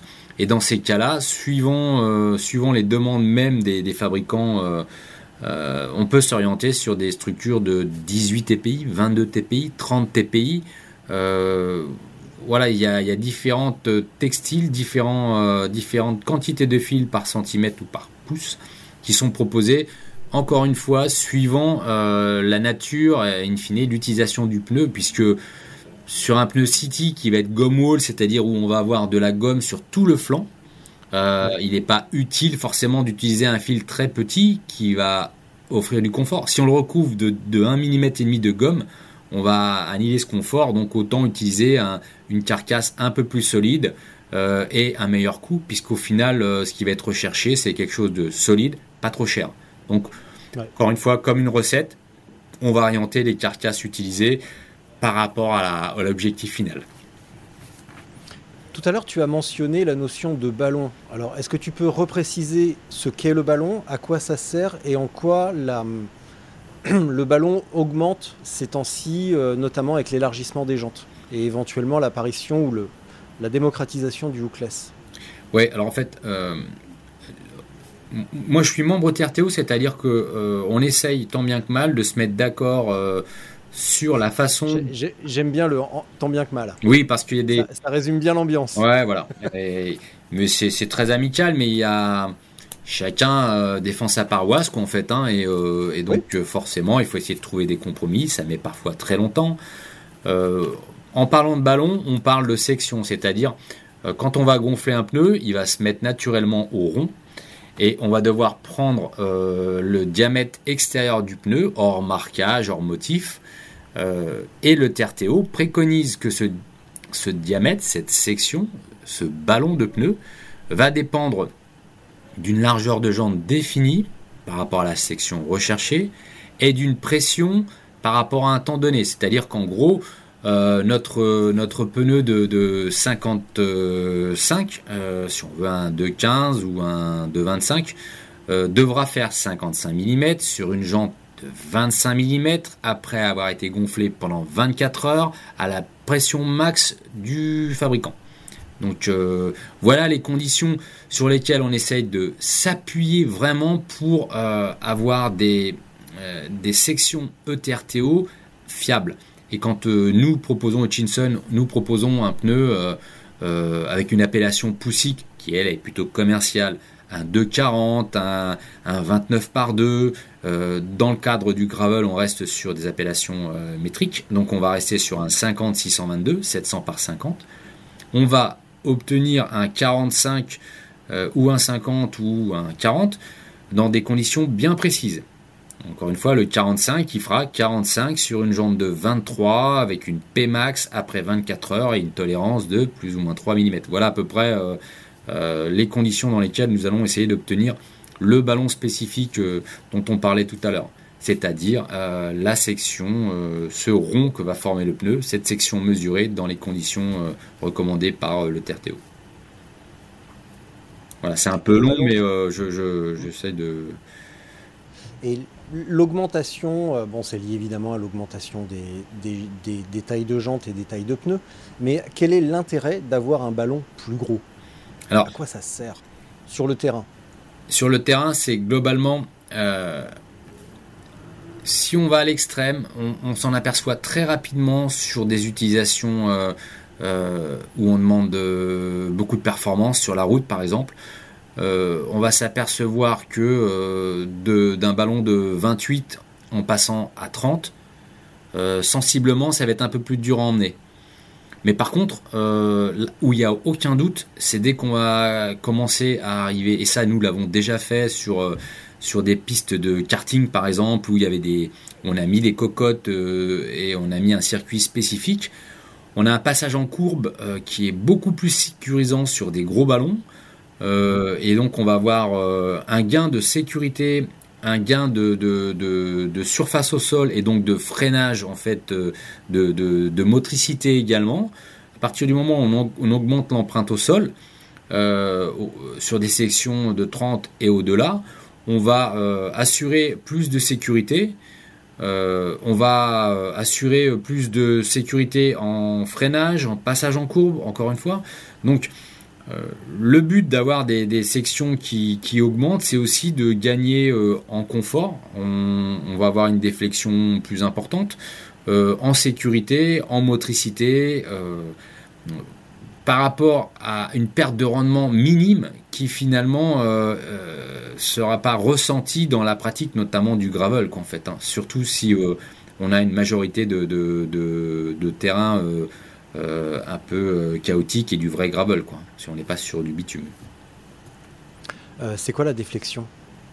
La déflexion, c'est la, la distance de déformation verticale en fait sous charge on va appliquer une charge au pneu et on va mesurer en fait de combien il se déforme. Euh, donc ça, on pourra, on pourra le mesurer, on pourra faire des comparatifs à ballon égal euh, par rapport à, différentes... Euh, notre section fait 30, on pourra la mesurer par rapport à une jante utilisée qui fait 25 ou plus. On va pouvoir faire des comparos de déflexion par rapport à des pressions, des constructions, les largeurs de jantes utilisées sous une même charge et avec une même pression. Euh, ça nous permettra d'avoir, c'est un peu l'analogie du confort en fait qu'on pourra, euh, qu'on pourra mesurer. On pourra se dire euh, le confort ou la déflexion est, en tout cas atteinte plus facilement avec un pneu de tel, de tel ballon avec telle pression plutôt qu'avec un autre. Donc c'est c'est un, c'est des datas qu'on peut, euh, qu'on peut corréler par rapport à un ressenti terrain. Quelqu'un qui nous dit, moi, sans ce renfort-là, euh, je trouve que le pneu est plus confortable. Euh, c'est sa manière de se déformer aussi. Et ça, on peut éventuellement le mesurer en laboratoire, en disant effectivement la déflexion est un peu plus importante en utilisant ce renfort ou, ou cette construction par rapport à un pneu qui a le même ballon, mais finalement qui est un peu plus rigide et qui, se déforme un peu moins. Euh, c'est ce qu'on va mesurer en, laboratoire par rapport à un ressenti terrain. Quand tu parles de déformation, euh, on pourrait aussi lier ça à la notion de, de pression. Est-ce que par exemple sur un pneu plutôt euh, bah, comme le Tundra justement, est-ce que la pression, je, vais, je, vais, essayer de m'exprimer correctement, va avoir une influence sur le, fonctionnement des, des, des pavés? Ah oui, oui, ah oui. un- C'est, ouais, c'est, euh. Alors, Notamment les pavés latéraux. euh, tous les Et pavés. sur l'ordre. Tous les pavés Ouais, tous les Tous les pavés. En fait, euh, en, en exagérant, euh, même le meilleur pneu du monde au niveau de, de la conception de, de, de- de son, euh, de sa bande de roulement, alors c'est d'autant plus vrai plus les pavés sont hauts. on, on- on a tendance à, à considérer que euh, un pneu fonctionne même quand il est un peu surgonflé, etc. Euh, Ouais. plus on va avoir des pavés bas, mais par exemple sur le toundra, euh, qui vont rester malgré tout agressifs, plus on va avoir besoin de trouver la bonne pression. Parce qu'il va falloir qu'on on, on compense le manque de hauteur des pavés par rapport à une pression adéquate. Euh, en exagérant, Avec de, la, avec de la déformation. voilà. Voilà, on va, on va, on, on le voit même quand on appuie au pouce dessus, hein, sur un pneu qui est, euh, qui a la bonne pression. Tu peux appuyer dessus et tu vas, tu vas voir les groupes de pavés travailler en fait, hein, euh, ce qui va permettre justement euh, de faire le job ou de freinage, ou de motricité, ou d'accroche latérale. Euh, si tu gonfles un pneu euh, en pression max, tu perds tous les avantages du dessin du, pneu. Tu, vas justement, bah, tu vas peut-être avoir un gain de, de- de rendement sur une, piste en bois ou sur une, route très très bien balayée.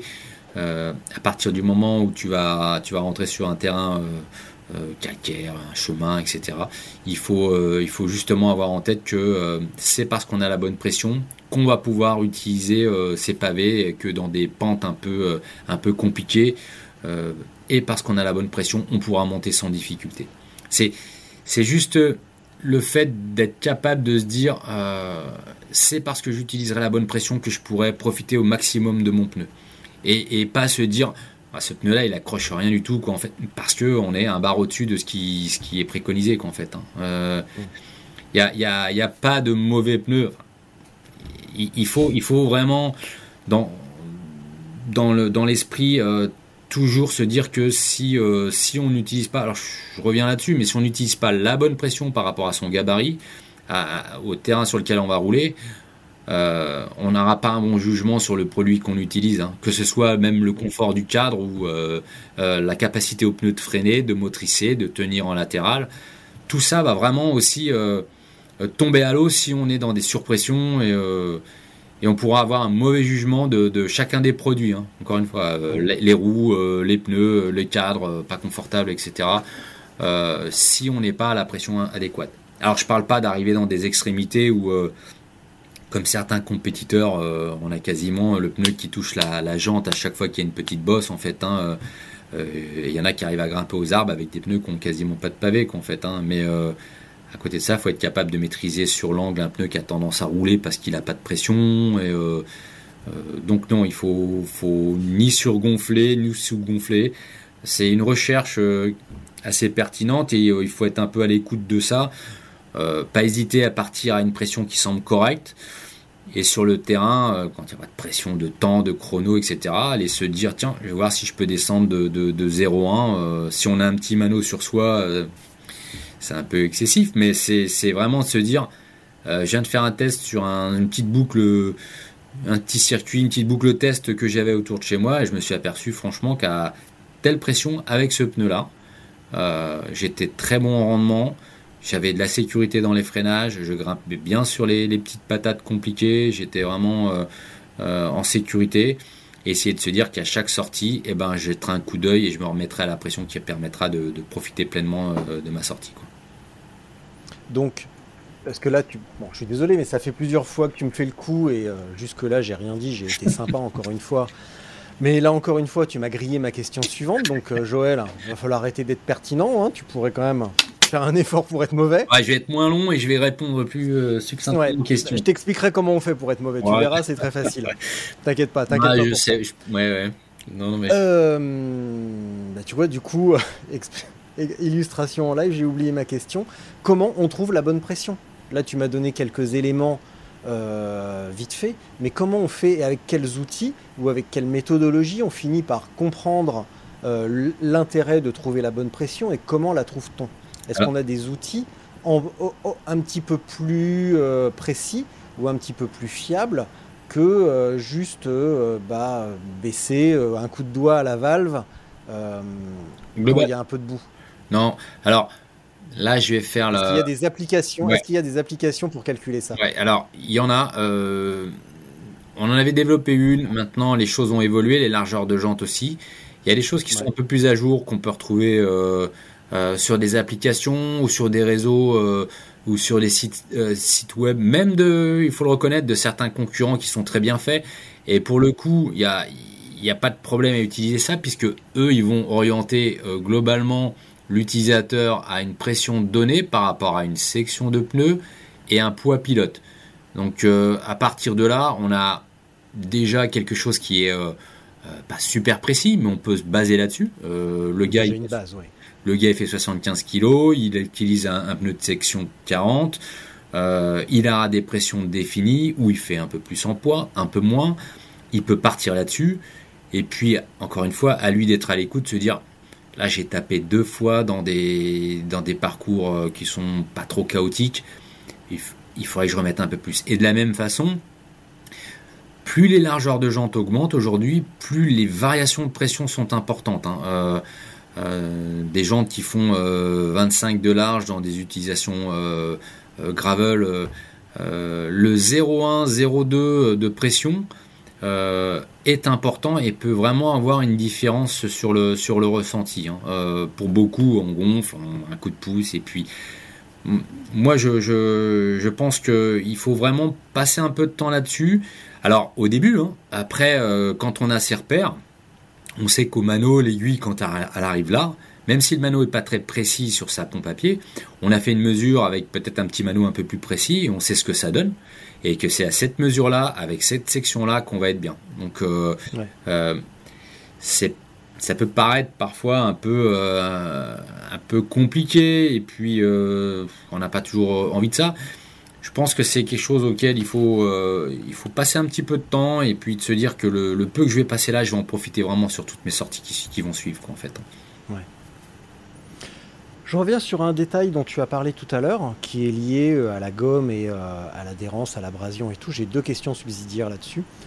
Quand on regarde le document, enfin quand je regarde un, un des documents techniques que vous m'avez fourni pour que je prépare cette interview, parce que oui, ça ne se voit pas, mais je l'ai préparé. Euh, on, notamment pour les pneus de, de Gravity, vous parlez de, euh, de rebond et de retour. Oui. Est-ce que c'est quelque chose qui est intégré à la, à la pratique euh, gravel? Est-ce que ça fait partie de la réflexion euh, cette notion justement de, de capacité d'un pavé, notamment probablement latéral, à plus ou moins revenir? Et à- Déjà, à quoi ça sert? Mm. Et est-ce que cette réflexion euh, a un intérêt en gravel ou est-ce qu'on est encore un petit peu limite dans l'engagement? Alors, on est un peu, on est un peu limite. Alors, c'est pas forcément dans l'engagement, c'est dans le, le volume même de, de mélange utilisé, le même volume même de gomme utilisée. Euh, euh, nous, nous, on a vraiment, euh, voilà, des mélanges très spécifiques pour le Gravity, mais pour avoir ce, ce ressenti de, de retour de mélange, il faut forcément qu'on ait déjà un volume de gomme conséquent, quoi, en fait. hein. Ouais. Euh, c'est comme un matelas à mémoire de forme. S'il fait 2 mm d'épais, je suis pas certain qu'on ressentisse vraiment, qu'on ressente vraiment le, le, le- le retour, quoi, en fait, hein, de, de, de, de Ouais. cette mémoire de forme. Plus on aura de volume, plus ça sera facile de travailler. Euh, malgré tout, même sur des, des, des bandes de roulement relativement fines, on, on en est quand même à utiliser dans les gravels euh, une structure, donc une, une sous-couche euh, très fine, très dure. On va arriver sur des mélanges relativement durs. Euh, qui vont monter dans les pavés latéraux les, les plus importants en volume et euh, qui vont rigidifier la, structure du pavé latéral qui lui va être finalement rempli d'un mélange plus souple. Parce que sur ces pavés latéraux on, aura euh, des gommes plus souples. Même en gravel hein, on utilise des mélanges qui sont plus résistants à la bande à l'abrasion sur la bande de roulement pour avoir un pneu qui dure quand même euh, et puis sur les latéraux, là où on va en avoir besoin, quand on va faire euh, des, prises d'angle, des sorties d'ornière, des choses comme ça, il va falloir qu'on accroche. Mais comme on va y être le moins souvent euh, par rapport à la bande de roulement centrale, on pourra se permettre d'avoir une gomme qui s'abrasse plus rapidement. Maintenant, pour pas que cette gomme s'écroule non plus, il va falloir qu'à l'intérieur, elle soit rigidifiée par une gomme de structure qui, elle, va être un peu plus rigide. Donc, on n'aura pas forcément ce, phénomène de, rebond. Par contre, au niveau du retour, on va essayer de rigidifier euh, les, pavés latéraux pour que cette gomme souple s'écrase pas sur le, poids euh, dans un des verres. On, pourra profiter du bon grip de, gomme de, surface et en même temps de la structure un peu plus dure de, la gomme de, sous-couche. Donc voilà, c'est pour répondre à ta question, de, on n'a pas euh, suffisamment d'épaisseur pour parler de, de retour, euh, hmm. de retour à la déformation, mais on va quand même avoir sur les latéraux euh, quelque chose qui s'apparente à ce qu'on utilise sur le, sur le Gravity. D'accord. Quand on regarde les infos d'un pneu, on peut lire tout un tas de termes ésotériques. attends, je note un truc. Hmm.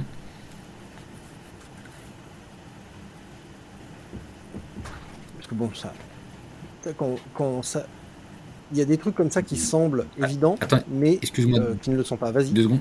La maquette du. du décès. Arrête à bout, sinon. Non, non, mais.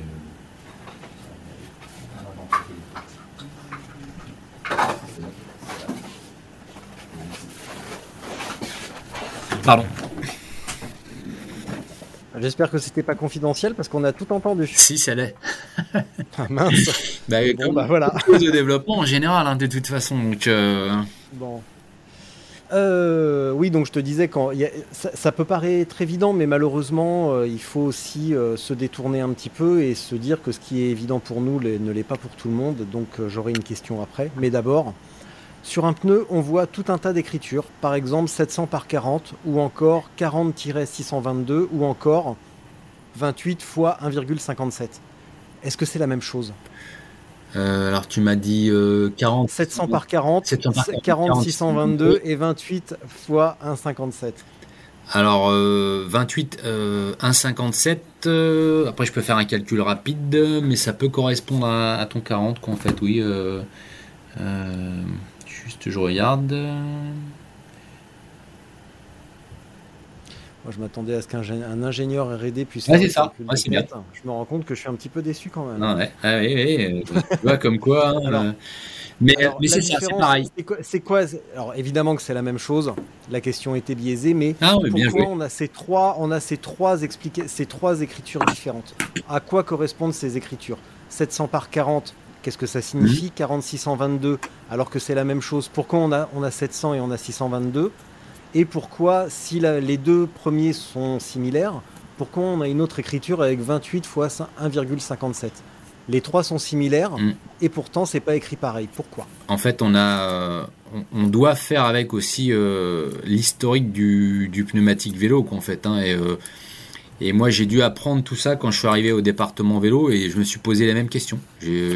Pourquoi, en fait, on a. Euh, alors là, on en a trois, on peut en avoir parfois plus qui veulent finalement dire la même chose, en fait. Hein. Donc, euh, tout à l'heure, je parlais de l'ETRTO et pour le coup, le 40622, euh, c'est cette valeur-là qui est importante.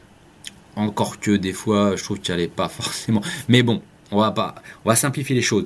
Ça parle pas à grand monde, mais euh, quand on voit écrit en petit 4622, en général, ça veut dire qu'on a. Alors, 622, c'est le diamètre de repose-tringle. Sur une jante, on est à. On parle de 622, c'est là où va venir poser la tringle du pneu. En millimètres, 622, c'est 621,95 plus ou moins 0,5. Donc on appelle ça 622, c'est le code ETRTO. Euh, donc ce 622, c'est le diamètre sur lequel va venir reposer la tringle. Et le 622, il est également euh, sur la roue de 28 et sur la roue euh, de 700. C'est-à-dire que euh, une roue une roue avec une jante de 700, de 28 ou 40 622, ils auront tous le même D1, c'est-à-dire qu'ils seront vraiment compatibles avec un pneu même de 29 pouces. C'est un 621-95, c'est le diamètre de jante sur lequel va revenir reposer la tringle. Maintenant, pourquoi il s'appelle 28 Alors j'ai déjà euh, cherché euh, et trouvé les réponses. Je les ai pas toutes en tête, mais ce que je sais, c'est que historiquement, on mesurait le diamètre extérieur du pneu, et donc quelque chose qui s'approchait de 700, alors qu'il avait déjà un diamètre de, repos string de 621,95. De la même façon, le 28, c'est du poussique.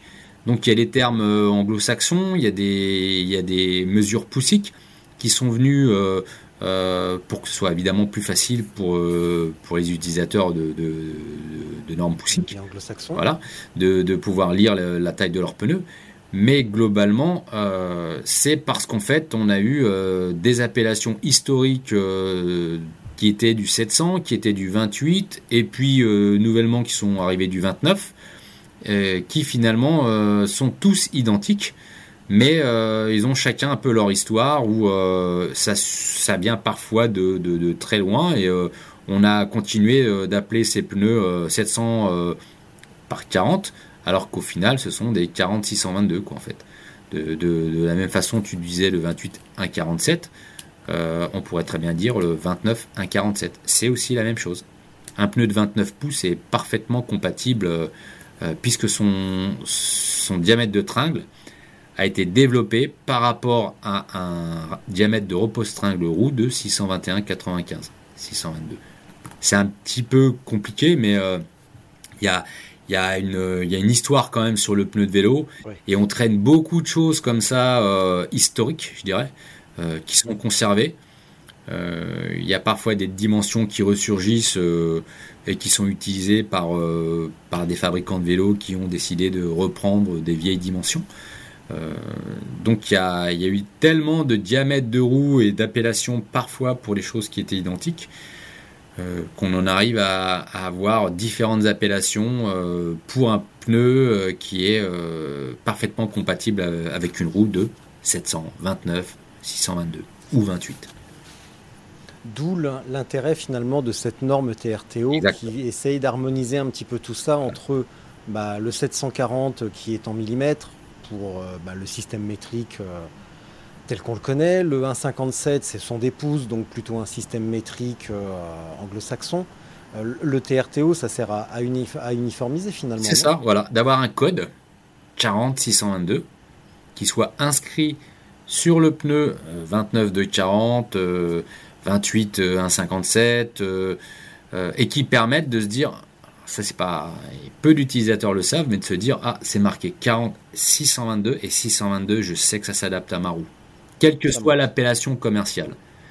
Ouais. et pour aller un petit peu plus loin euh, il vaut mieux même sur un pneu euh, euh, gravel ou VTT se fier à l'ETRTO qui va être 40 622 ou 53 ou 57 622 plutôt qu'à l'inscription poussique qui elle va finalement être plus une dénomination commerciale euh, et en fait euh, où euh, sur un 57 on va dire mais plutôt 250 ou 260 les gens c'est plutôt ce qu'ils recherchent il y a un peu il y a un peu une liberté à ce niveau-là où euh, on va on va trouver des pneus avec différentes appellations poussiques qui au final seront mesurés qui seront quasiment identiques en fait donc on peut appeler ça du bullshit aussi, non? Mhm.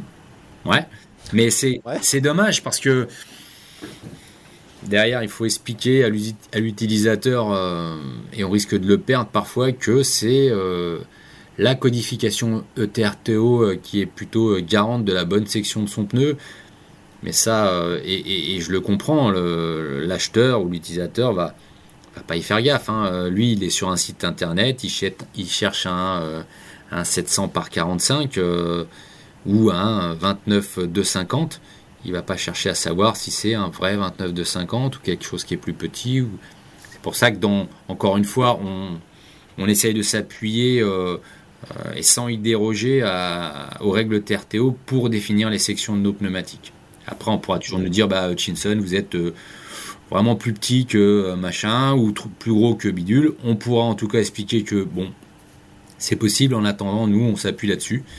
Et donc ça aussi, il faut l'expliquer à nos collègues du, du commerce ou du marketing en leur disant on peut, peut pas trop partir dans des marquages poussiques euh, euh, fantoches ou euh, en tout cas qui, qui, qui peuvent faire plaisir euh, au moment de l'achat et puis une fois montés sur le vélo euh, qui peuvent décevoir parce qu'ils sont soit trop petits soit euh, plus gros que ce qu'on s'attendait.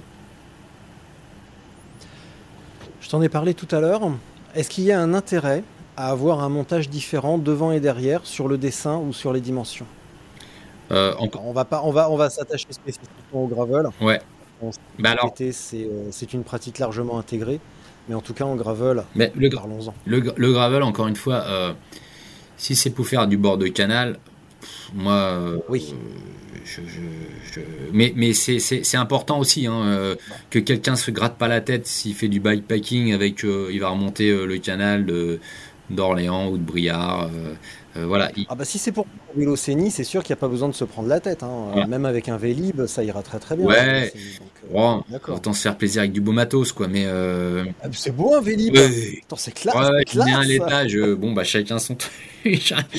mais, mais voilà, à partir du moment où on va commencer à, à être sur des parcours un peu techniques, je parle pas forcément engagé, quoi, en fait, hein, mais s'il y a un peu de dévers, si, s'il y a un peu de glissant, des racines, des choses. Là, pour le coup, il va être important de se poser les mêmes questions que celles qu'on peut se poser euh, pour le VTT. Je reviens là-dessus, mais euh, euh, à savoir garder un bon rendement et, un pneu qui qui demande même un peu de dérive sur l'arrière. Donc et puis derrière, attention, c'est euh, devant, pardon, euh, c'est là où euh, on peut aller vite par terre. C'est un pneu qui qui accroche pas en latéral, quoi, en fait. hein. et quand on perd l'avant, Ah oui. tout, le monde- tout le monde le sait, quoi. C'est la pire des choses. On l'a tous fait. Voilà. On l'a tous fait ça. hein. Donc une sortie d'ornière un peu limite, un, un dévers un peu glissant, des racines, euh, on va sécuriser et je pense qu'il y a, il y a vraiment dans ces, dans ces cas de choix de parcours euh, un peu techniques, euh, il y a vraiment le, la question euh, se pose de se dire euh, je vais mettre quelque chose d'un peu plus agressif à l'avant, euh, je Mhm. préfère assurer quitte à perdre un petit peu en rendement sur des portions très roulantes. L'avant c'est euh, c'est moins énergivore que l'arrière. Euh, Allons-y, faisons le, notre compromis, un bon combo avec un pneu un peu plus agressif à l'avant qu'à l'arrière. Euh, ça a vraiment du sens. Je note un truc, parce que tout à l'heure on a parlé de pression, j'ai oublié de noter un truc. Pression. Tac. J'ai oublié de mentionner un truc. Tac. Voilà. Est-ce qu'il y a un intérêt? Donc là tu as mentionné vraiment sur l'aspect euh, sécuritaire, donc ne pas, euh, ne pas partir de l'avant. Est-ce que finalement c'est plus grave de partir de l'avant ou euh, bah, quand on va partir un petit peu de l'arrière, on va pouvoir davantage contrôler, notamment avec les fesses, Ouais, et puis, cas le bassin. et puis je trouve que ça peut aussi apporter. Alors, toute raison gardée, quoi, mais ça peut apporter un peu de fun aussi, qu'en fait, hein, d'avoir un vélo euh, qui dérive gentiment, euh, euh, qui reste maîtrisé, qu'en fait. Mm. Alors, tout dépend également de- du bailliage technique de, de chacun, quoi, en fait. hein. La personne qui que ça amuse pas trop de partir de l'arrière ou euh, et qui préfère être assuré peut, peut évidemment choisir des, des pneus euh, avec des profils agressifs avant-arrière. Maintenant, euh, quand on cherche à conserver un bon rendement et puis euh, et qu'on ait un peu de dérive, un peu de glisse de l'arrière, euh, on peut y trouver un peu de fun. Moi, je trouve que ça peut, ça peut vraiment, vraiment être amusant, qu'en fait, hein, en restant dans des proportions normales, qu'en fait. Hein, c'est pas, la peine d'aller par terre non plus parce qu'on a glissé de l'arrière, mais voilà, le combo, non, le combo a, vraiment du sens quand on en est à déjà, je dirais, à avoir maîtrisé ses pressions et puis euh, connaître les terrains. C'est euh, euh, c'est le genre de, de combinaison qu'on cherche à, à obtenir quand on veut améliorer déjà quelque chose qui, qui fonctionne bien et quand on n'est pas pollué par, par d'autres choses qu'on a déjà maîtrisées. Ça peut être le petit plus qui, qui permet de trouver un petit peu de piment, un petit peu de, de joie supplémentaire dans, dans la sortie, quoi, en fait. Quoi. Donc avant de se prendre la tête avec euh, déjà le choix du pneu, on peut se la prendre un petit peu la tête, mais bon globalement, euh, euh, et là un montage différencié, commencer par passer en tubeless, maîtriser la pression, et ensuite on peut se poser la question vraiment de quel pneu, et différencier l'avant à l'arrière, Ouais. et différencier la taille à l'avant et à l'arrière. Ah. Le plus gros peut-être à l'avant. Ouais, bah t'as, enfin, ouais, t'as bien résumé, quoi. Je pense que c'est bien, mais euh, maîtrisons déjà les étapes précédentes, euh, comme tu l'as dit. Hein, euh, déjà, quel est le profil du pneu qu'on va utiliser, ses constructions, la pression, très important. Et puis après, on pourra peaufiner gentiment euh, à se dire, je pense que je peux, euh, je peux gagner en rendement et éventuellement en poids en mettant un pneu euh, un peu moins agressif à l'arrière. Donc voilà, ça, c'est des choses intéressantes. C'est loin d'être prioritaire, mais ça a du sens. À certains moments, à un moment où considère qu'on a, qu'on a déjà pas mal maîtrisé les, les étapes précédentes, on peut, on peut se poser la question. Ça a vraiment, euh, ça a vraiment du sens. ouais. Pour boucler sur la pression, tout à l'heure on a parlé évidemment de poids du pilote, mais plutôt dans la conversation on a mentionné le bikepacking et qui dit bikepacking dit vélo chargé. Mhm. Et bah, évidemment il va falloir prendre ça en compte dans les calculs, entre les moments où on va rouler déchargé et les moments où on roule euh, chargé. Ouais, ça c'est euh, c'est également important en fait. hein, c'est il y a le poids du pilote, mais il y a le poids de l'équipage complet quoi, en fait. hein, euh, Ouais. et, euh, et évidemment, euh, quand on va charger, il faudra pas il faudra pas hésiter bah, à, à gonfler pour éviter justement d'avoir un pneu qui roule ou qui risque d'être qui risque d'être dangereux parce qu'il n'a pas de tenue sur l'angle ou de tenue sur le flanc parce qu'il est en sous pression ou en tout cas par rapport au, au poids global. Donc faudra être vigilant euh, sur ce que sur ce qu'on ce qu'on met dans les sacoches ou dans les sacs en tout cas euh, et de faire attention. Toujours. Faire attention. le plus léger possible. Est-ce que dans, euh, dans le cas d'une descente de pression assez importante, quelle est ton opinion sur les inserts? Moi, moi, je pense que c'est bien pour des, pratiques euh, où on cherche, euh, où c'est engagé, euh, mais il y, a- des kits mèches maintenant qui se font, en fait, on en fait également. Moi, je parlais du tubeless tout à l'heure. Le tubeless, ça permet d'avoir un joker supplémentaire par rapport à la chambre air. On, part, on part en tubeless. Si jamais on crève, on a le préventif qui peut faire le job déjà. Mm. On a éventuellement euh, la bombe anti-crevaison qui pour le coup peut, peut bien sauver la sortie si la- le trou est pas trop gros. Euh, si le trou est trop gros, que le préventif est, est sorti, qu'on n'a pas réussi à colmater malgré ça, le kit mesh fait vraiment des miracles. Euh, J'en parle en connaissance Oh de cause. Ouais, j'ai vraiment, j'ai vraiment eu des sorties compliquées, mais le kit mesh m'a vraiment sorti de, de ça. Euh, derrière, on a potentiellement une cartouche de CO2, on a sa petite pompe. Euh, tout ça fait qu'on peut déjà avoir pas mal de jokers, pas mal d'options pour repartir. Si jamais c'est vraiment euh, trop compliqué, qu'il n'y a rien qui a marché, on a la chambre air. Et là, on arrive, c'est seulement à ce stade-là qu'on arrive à l'utilisation de la chambre air. Donc, on a quand même éco- économisé, pas mal d'options et on, en arrive à la chambre air alors qu'on a déjà, a déjà essayé plein de choses. Euh, à partir du moment où on met une chambre à air, c'est que voilà, on se retrouve dans, dans la fonction que, que certains ont dès le départ. Quoi. Ceux qui partent en chambre à air, ils en sont déjà là, quoi, en fait. hein. Euh, et puis derrière, il y a éventuellement euh, les rustines, etc. Donc euh, l'insert, pour revenir à ça, euh, je sais pas. Bah, si, on baisse, si on baisse quand même pas mal les- la pression, Mm.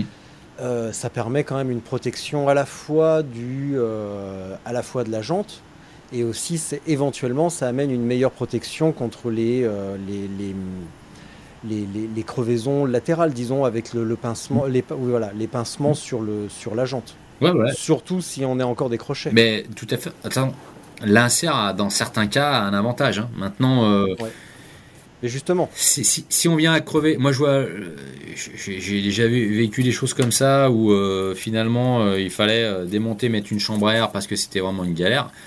L'insert euh, lui-même à ce moment-là devient une galère qu'en fait. hein. C'est ah bah, euh, quand tu dois repartir avec ton insert, tu ressembles à un coureur du tour des années 20. si le truc est euh, plein de, de préventifs, etc. C'est Ah ouais, et puis tes, tes fringues. Ah là, tomber, hein. ah là. Donc on, Ah c'est des détails, hein. mais euh, si on a un maillot auquel ou un cuissard auquel on tient et qu'on a nappé tout ça de préventif parce qu'on sait pas quoi faire de l'insert et qu'on veut surtout pas le laisser dans la nature, c'est bien.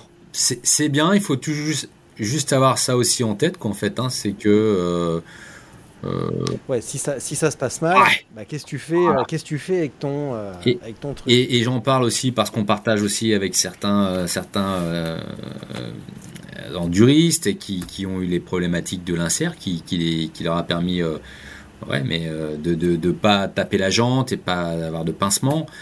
Euh, maintenant, ils peuvent avoir des crevaisons, euh, bandes de roulement euh, qui n'a pas pu éviter l'insert. Et puis derrière, pour passer en chambre, c'est quand même, euh, c'est quand même pas génial. Donc, bon, pour moi, l'insert, ça peut, ça peut servir, voilà, si on sait qu'on va aller dans un parcours où ça tabasse pas mal, où, on aime quand même rouler en basse pression. Ça peut avoir son avantage, mais on peut aussi être aussi en galère avec ce genre de, produit, quoi. Bref, c'est pas ce que je préconise euh, le plus. Je, te- je, je laisse chacun faire son choix là-dessus. Euh, sur les pneus, il y, a des, euh, il y a des flèches Hmm. orientées vers la gauche ou vers la droite. Il faut le respecter, c'est le sens de la flèche ou euh, c'est uniquement pour faire joli? Non, en général, en fait, tout à l'heure, je parlais tout au début, je parlais des surfaces de freinage et puis des biseaux qu'on a pour, pour le rendement. Euh, si on s'intéresse un peu, alors là, sais que c'est pas tout le monde qui fait ça, mais si on s'intéresse un peu à la bande de roulement et au dessin des pavés, on peut trouver euh, la dépouille, le biseau euh, sur le, pavé avant euh, qui va nous permettre de, d'être un peu meilleur en rendement et de pas avoir le sentiment de rouler sur une échelle en fait. hein. En fait, on va avoir ce- cette attaque en, biseau, donc si on a la phase d'attaque, ça va éviter d'avoir un pneu un peu inconfortable. Et de la même façon, derrière ce pavé, alors la lecture d'une d'une bande de roulement, elle est un peu compliquée, parce que si on la regarde du dessus, c'est l'arrière du pneu, enfin l'arrière de la ligne de pavé, qui est la ligne de freinage. Et donc en fait, euh, si on monte le pneu dans l'autre sens, euh, la ligne de freinage, elle fera plus son rôle. Au moment où on va, freiner, on va venir freiner sur les biseaux. Donc mécaniquement, euh, la terre, elle, va glisser là-dessus, en fait. hein. Alors que de l'autre côté, on a une surface qui est perpendiculaire au pied de pavé. Et donc, on va forcément venir mordre plus facilement euh, dans la terre. euh, et donc, on va optimiser le freinage. Maintenant, euh, je sais qu'il y a eu des inversions sur l'avant. Certains y retrouvaient euh, un peu plus de motricité sur le pneu avant quand il inversait le pneu. Euh, c'est pas complètement faux, mais là, c'est vraiment un ressenti très pointu. personnel. Voilà. On peut monter le pneu à l'arrière, il va fonctionner. Il sera forcément pas optimum, quoi. hein. C'est dommage. Euh, alors, il y a des, des profils qui sont moins marqués que d'autres. hein. Il y a des, des pivots de, ou des, des, euh, des pentes pour le rendement qui sont quasiment pas marquées. Euh, on a aussi des, souvent des lignes de chevron, en fait, hein, des V qui permettent soit de débourrer, soit, soit d'avoir un meilleur rendement, encore une fois, ou une me- meilleure ligne de freinage. Si on retourne le pneu, ça fonctionnera moins bien. C'est donc pour moi, il vaut autant que possible, il vaut mieux respecter le, le sens du montage. Donc on en revient à ce, on pourrait quasiment ériger ça en adage. Euh, avant de se poser la question de quel pneu, commence à utiliser ce que tu as correctement? Ouais, exactement. C'est euh, c'est très basique, hein, mais euh, faisons ça d'abord, avant de se poser des questions. Maintenant, ça dépend où chacun en est euh, par rapport au gravel ou, euh, ou d'autres disciplines qu'en fait. hein. on sait tous, une fois que notre vélo est abouti, en poids, est-ce qu'on peut changer le cintre, est-ce qu'on peut changer la, selle, est-ce que je vais pas y perdre en confort, mais quelque part, j'y gagne 80 grammes. euh, euh, c'est toutes les questions qu'on se pose quand on, quand on aime ce sport et puis, euh, et puis qu'on qu'on a des petits projets comme ça. On se dit, euh, allez, tiens, j'aimerais bien m'acheter un nouveau truc, euh, n'importe quel composant de mon vélo. Euh, quand on en arrive là, c'est qu'on a déjà logiquement maîtrisé pas mal euh, d'autres domaines sur le, sur le vélo, quoi, en fait. hein. Donc, euh, où se situe chacun Voilà, pour ceux qui découvrent, euh, pour me répéter, je le martèle, c'est respectons les pressions. Et puis au fur et à mesure du niveau des pratiquants, voilà. Et si quelqu'un est intéressé pour retourner, alors pour l'arrière, je vois pas trop l'intérêt, mais sur le pneu avant, pour euh, le retourner, pour voir s'il a une meilleure accroche, plus incisive, quitte à perdre un petit peu de rendement sur l'avant, mais là c'est pas pas forcément euh, le plus important. On peut faire un test, hein, mais euh, on, a, déjà dans ce cas-là maîtrisé pas mal d'autres choses et euh, on est sur des gens qui qui cherchent la petite la petite bête. Quoi. Écoute, j'ai une bonne nouvelle, c'est que j'ai plus que deux questions. Alors j'en ai une qui est très rapide et en fait qui est une sorte de dédicace euh, euh, à Benjamin L. Il se reconnaîtra, je pense que tu le connais aussi. Euh, pourquoi on roule pas en boyau, euh, en gravel ou en VTT? Euh, et et j'espère qu'en route bientôt se posera la question aussi en se disant pourquoi on roule plus en boyau en route qu'en fait c'est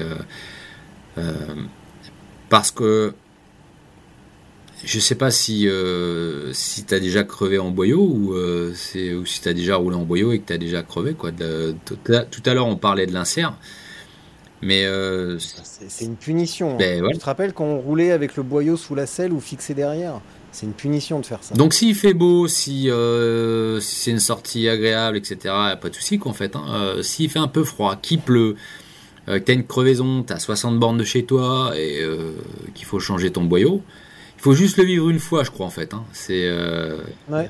euh, c'est c'est soit t'appelles euh, ta famille, ta copine, et puis et puis tu, tu te fais rapatrier en voiture, soit soit tu es un féru euh, utilisateur de, de boyaux et que tu considères qu'en termes de confort et qu'en termes il n'y a pas mieux. euh, nous, on a fait différents tests labo et euh, notamment en rendement, surtout sur la route, on a prouvé qu'on était, qu'on était bien meilleur avec des pneus tubeless qu'avec des boyaux.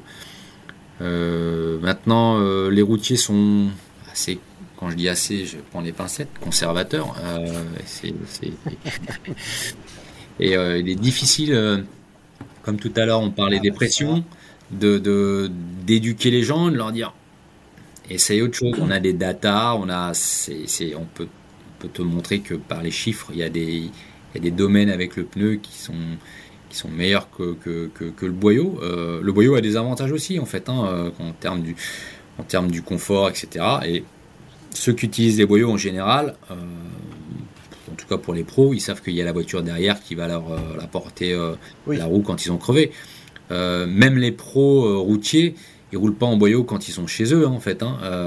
Donc eux-mêmes ne roulent pas en boyau. Euh, quand ils ont de l'entraînement, euh, ils sont en tubeless et euh, et euh, le boyau, c'est euh, encore une fois, en cas de crevaison, tu sais qu'il y a quelqu'un qui est derrière. Mais euh, si le commun des mortels part sur une sortie boyau en gravel, il faut croiser les doigts. Et ça, ça fonctionne, hein, ça fonctionne très bien.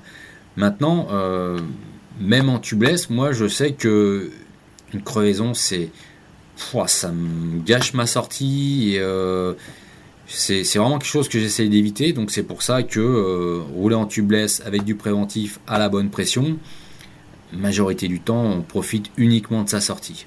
On n'est pas sur le côté à faire de la mécanique avec le dos trempé de sueur euh, et on commence à choper froid ou euh, donc non moi le le boyau j'y vois très peu d'avantages dans l'utilisation euh, et puis euh, j'y vois aussi beaucoup d'inconvénients en cas de galère quoi en fait c'est euh, Il me semble que jusqu'il y a très peu, alors je viens d'aller vérifier, je ne les vois plus au catalogue, mais il me semble que Challenge faisait encore des boyaux VTT, jusqu'à il y a euh, peu de temps apparemment.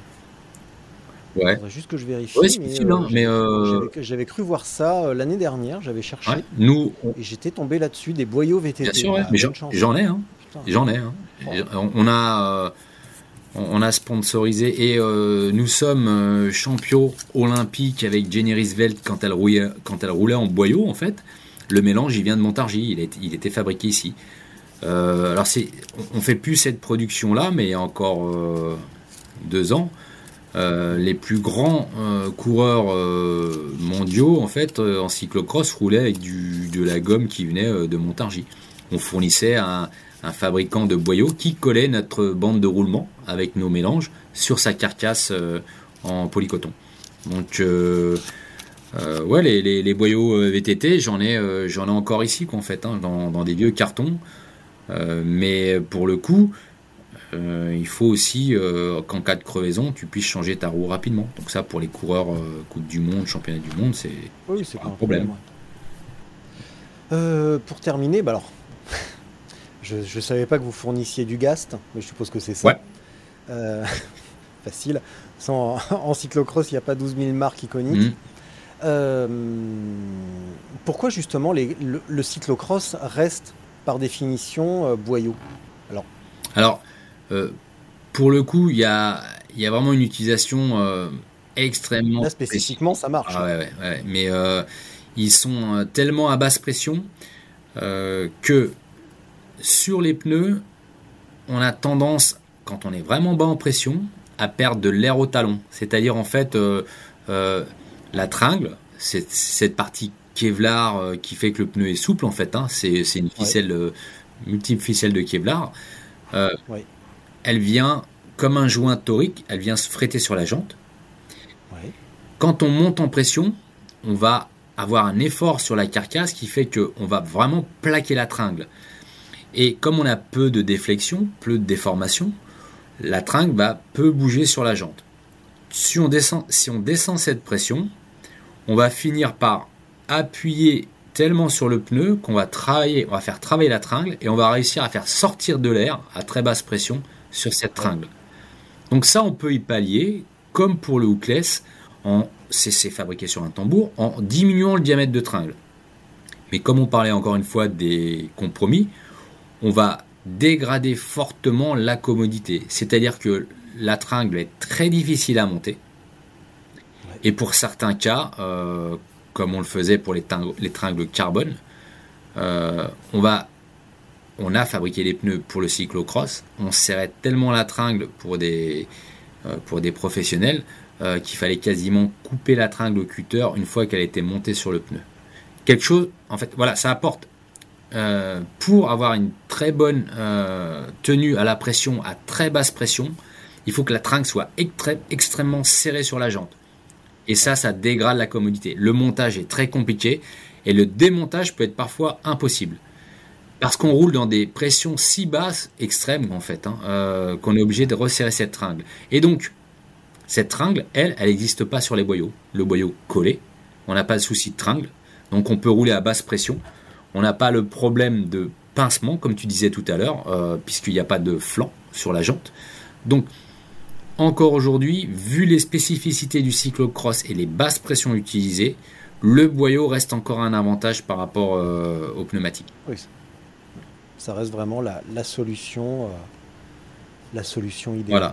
Voilà. ça reste encore, bien qu'on puisse rouler en pneus, et il y en a beaucoup qui roulent en, en tubeless ready euh, en cyclocross. Mais il, va, il, faut, il faut pouvoir faire face à un montage compliqué. Ça, ça on peut y pallier aussi qu'en fait, hein, euh, sur un pneu normal, je parlais du D1, on vient fréter la, la tringle. On peut rajouter de l'épaisseur artificiellement à, la jante hein, en rajoutant un tour de scotch, etc. Donc on va, on va artificiellement agrandir le diamètre de repos tringle et donc on va venir serrer la tringle. Maintenant, euh, il va falloir euh, se dire, eh ben, euh, ça va être compliqué à monter et aussi compliqué à démonter. ce qui n'est pas le cas avec un boyau. Donc ça, a encore du sens, à, mon avis, avec ces six basses pressions à rouler avec des boyaux en cyclocross. Ouais. Oui, parce que tout à l'heure, tu, tu disais la précision du, au dégonflage pour, pour, pour, ressentir un effet 0,1 ou 0,2 mmh. peuvent, suffire. Mmh. Euh, il y a des exemples de courses extrêmement boueuses l'hiver où justement euh, ils vont plutôt avoir ce type de pression carrément dans le pneu 0,2, 0,4 et il n'y a quasiment rien et ça tape, ça tape grave dans la jante. Ouais. Alors 0,2, 0,4, ouais, ça me semble vraiment possible. Hein. La, c'est la limite. Très hein, extrême, hein, t'es à plat quoi en fait. Hein. C'est vraiment. Ouais, ouais, bah ouais.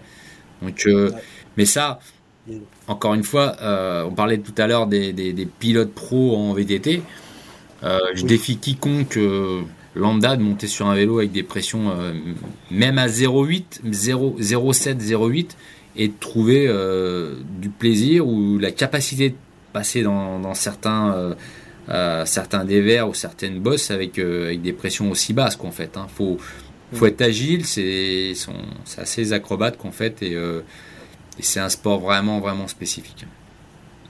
Bah, euh, quand je te parle de ça, de d'épreuves euh, vraiment avec des conditions extrêmes, c'est aussi parce que c'était des courses de haut niveau. Donc on a affaire à des athlètes qui savent faire. Oui, oui, c'est c'est un autre en fait quoi. Je... C'est un autre. Alors c'est toujours intéressant et même dans n'importe quel domaine de se dire, oh, bah s'il roule avec ce vélo ou avec ses pneus ou avec ses, c'est que ça doit être bien. Euh, il faut, faut faire attention, pas tomber dans ce piège-là, quoi, fait. Quoi. Enfin, je sais que euh, des beaux vélos héros, des, euh, ça donne envie, tout ça, et c'est normal. Maintenant, euh, quand on atteint péniblement, je parle pour moi, un 32 moyenne, et que, que on a, on n'est pas super affûté, et que on veut un vélo aéro parce que c'est ce qui se fait maintenant avec des profils de, de jantes hauts on, risque d'avoir un vélo rigide, on risque d'avoir des roues rigides et euh, on risque de se casser les vertèbres encore une fois. Euh, pour tout ça, euh, faire un 30 de moyenne sur la sortie, il faut faut faire un petit peu un pas de recul et de se dire qu'est-ce qui est vraiment le plus adapté à ma condition physique. Et puis finalement, à la fin de la sortie, m'être fait plaisir quoi en fait. hein. Euh, et ça n'empêche pas de trouver euh, son vélo beau quand on le regarde dans le garage. Ou euh, je pense que il faut, faut pas toujours regarder ce qui se passe du côté des pros quoi, en fait. hein. Euh, c'est un autre monde. Bon, j'ai une dernière question pour toi, et c'est vraiment la dernière. Maintenant qu'on a fait, bien, après bientôt, euh, bah, même après deux heures de discussion, un pneu gravel est-il un pneu VTT moins large? Ah non, ben non. Non, non. euh, en tout cas, pour, euh, pour dans notre gamme, quand on regarde un override ou un Touareg, on n'a aucun profil euh, override ou Touareg sur notre gamme VTT. Pour le Tundra, on pourrait commencer à se poser la question parce qu'il y a des pavés latéraux qui ressemblent un peu, mais la bande de roulement est encore une fois très orientée rendement. Et ça, on, ce que je disais tout à l'heure, on va le retrouver éventuellement sur des pneus de VTT très exclusifs qui sont finalement pas utilisés par euh, euh, le commun des utilisateurs. Donc euh, le, gravel, enfin en tout cas pour moi la définition du- d'un pneu gravel, c'est pas c'est pas un pneu VTT moins large qu'en fait. hein. C'est alors je changerai peut-être d'avis dans un an. hein. Euh, on aura on aura des produits qui s'apparenteront à, ce qu'on est en train de, de- d'expliquer, des pneus finalement euh, VTT euh, un peu moins larges.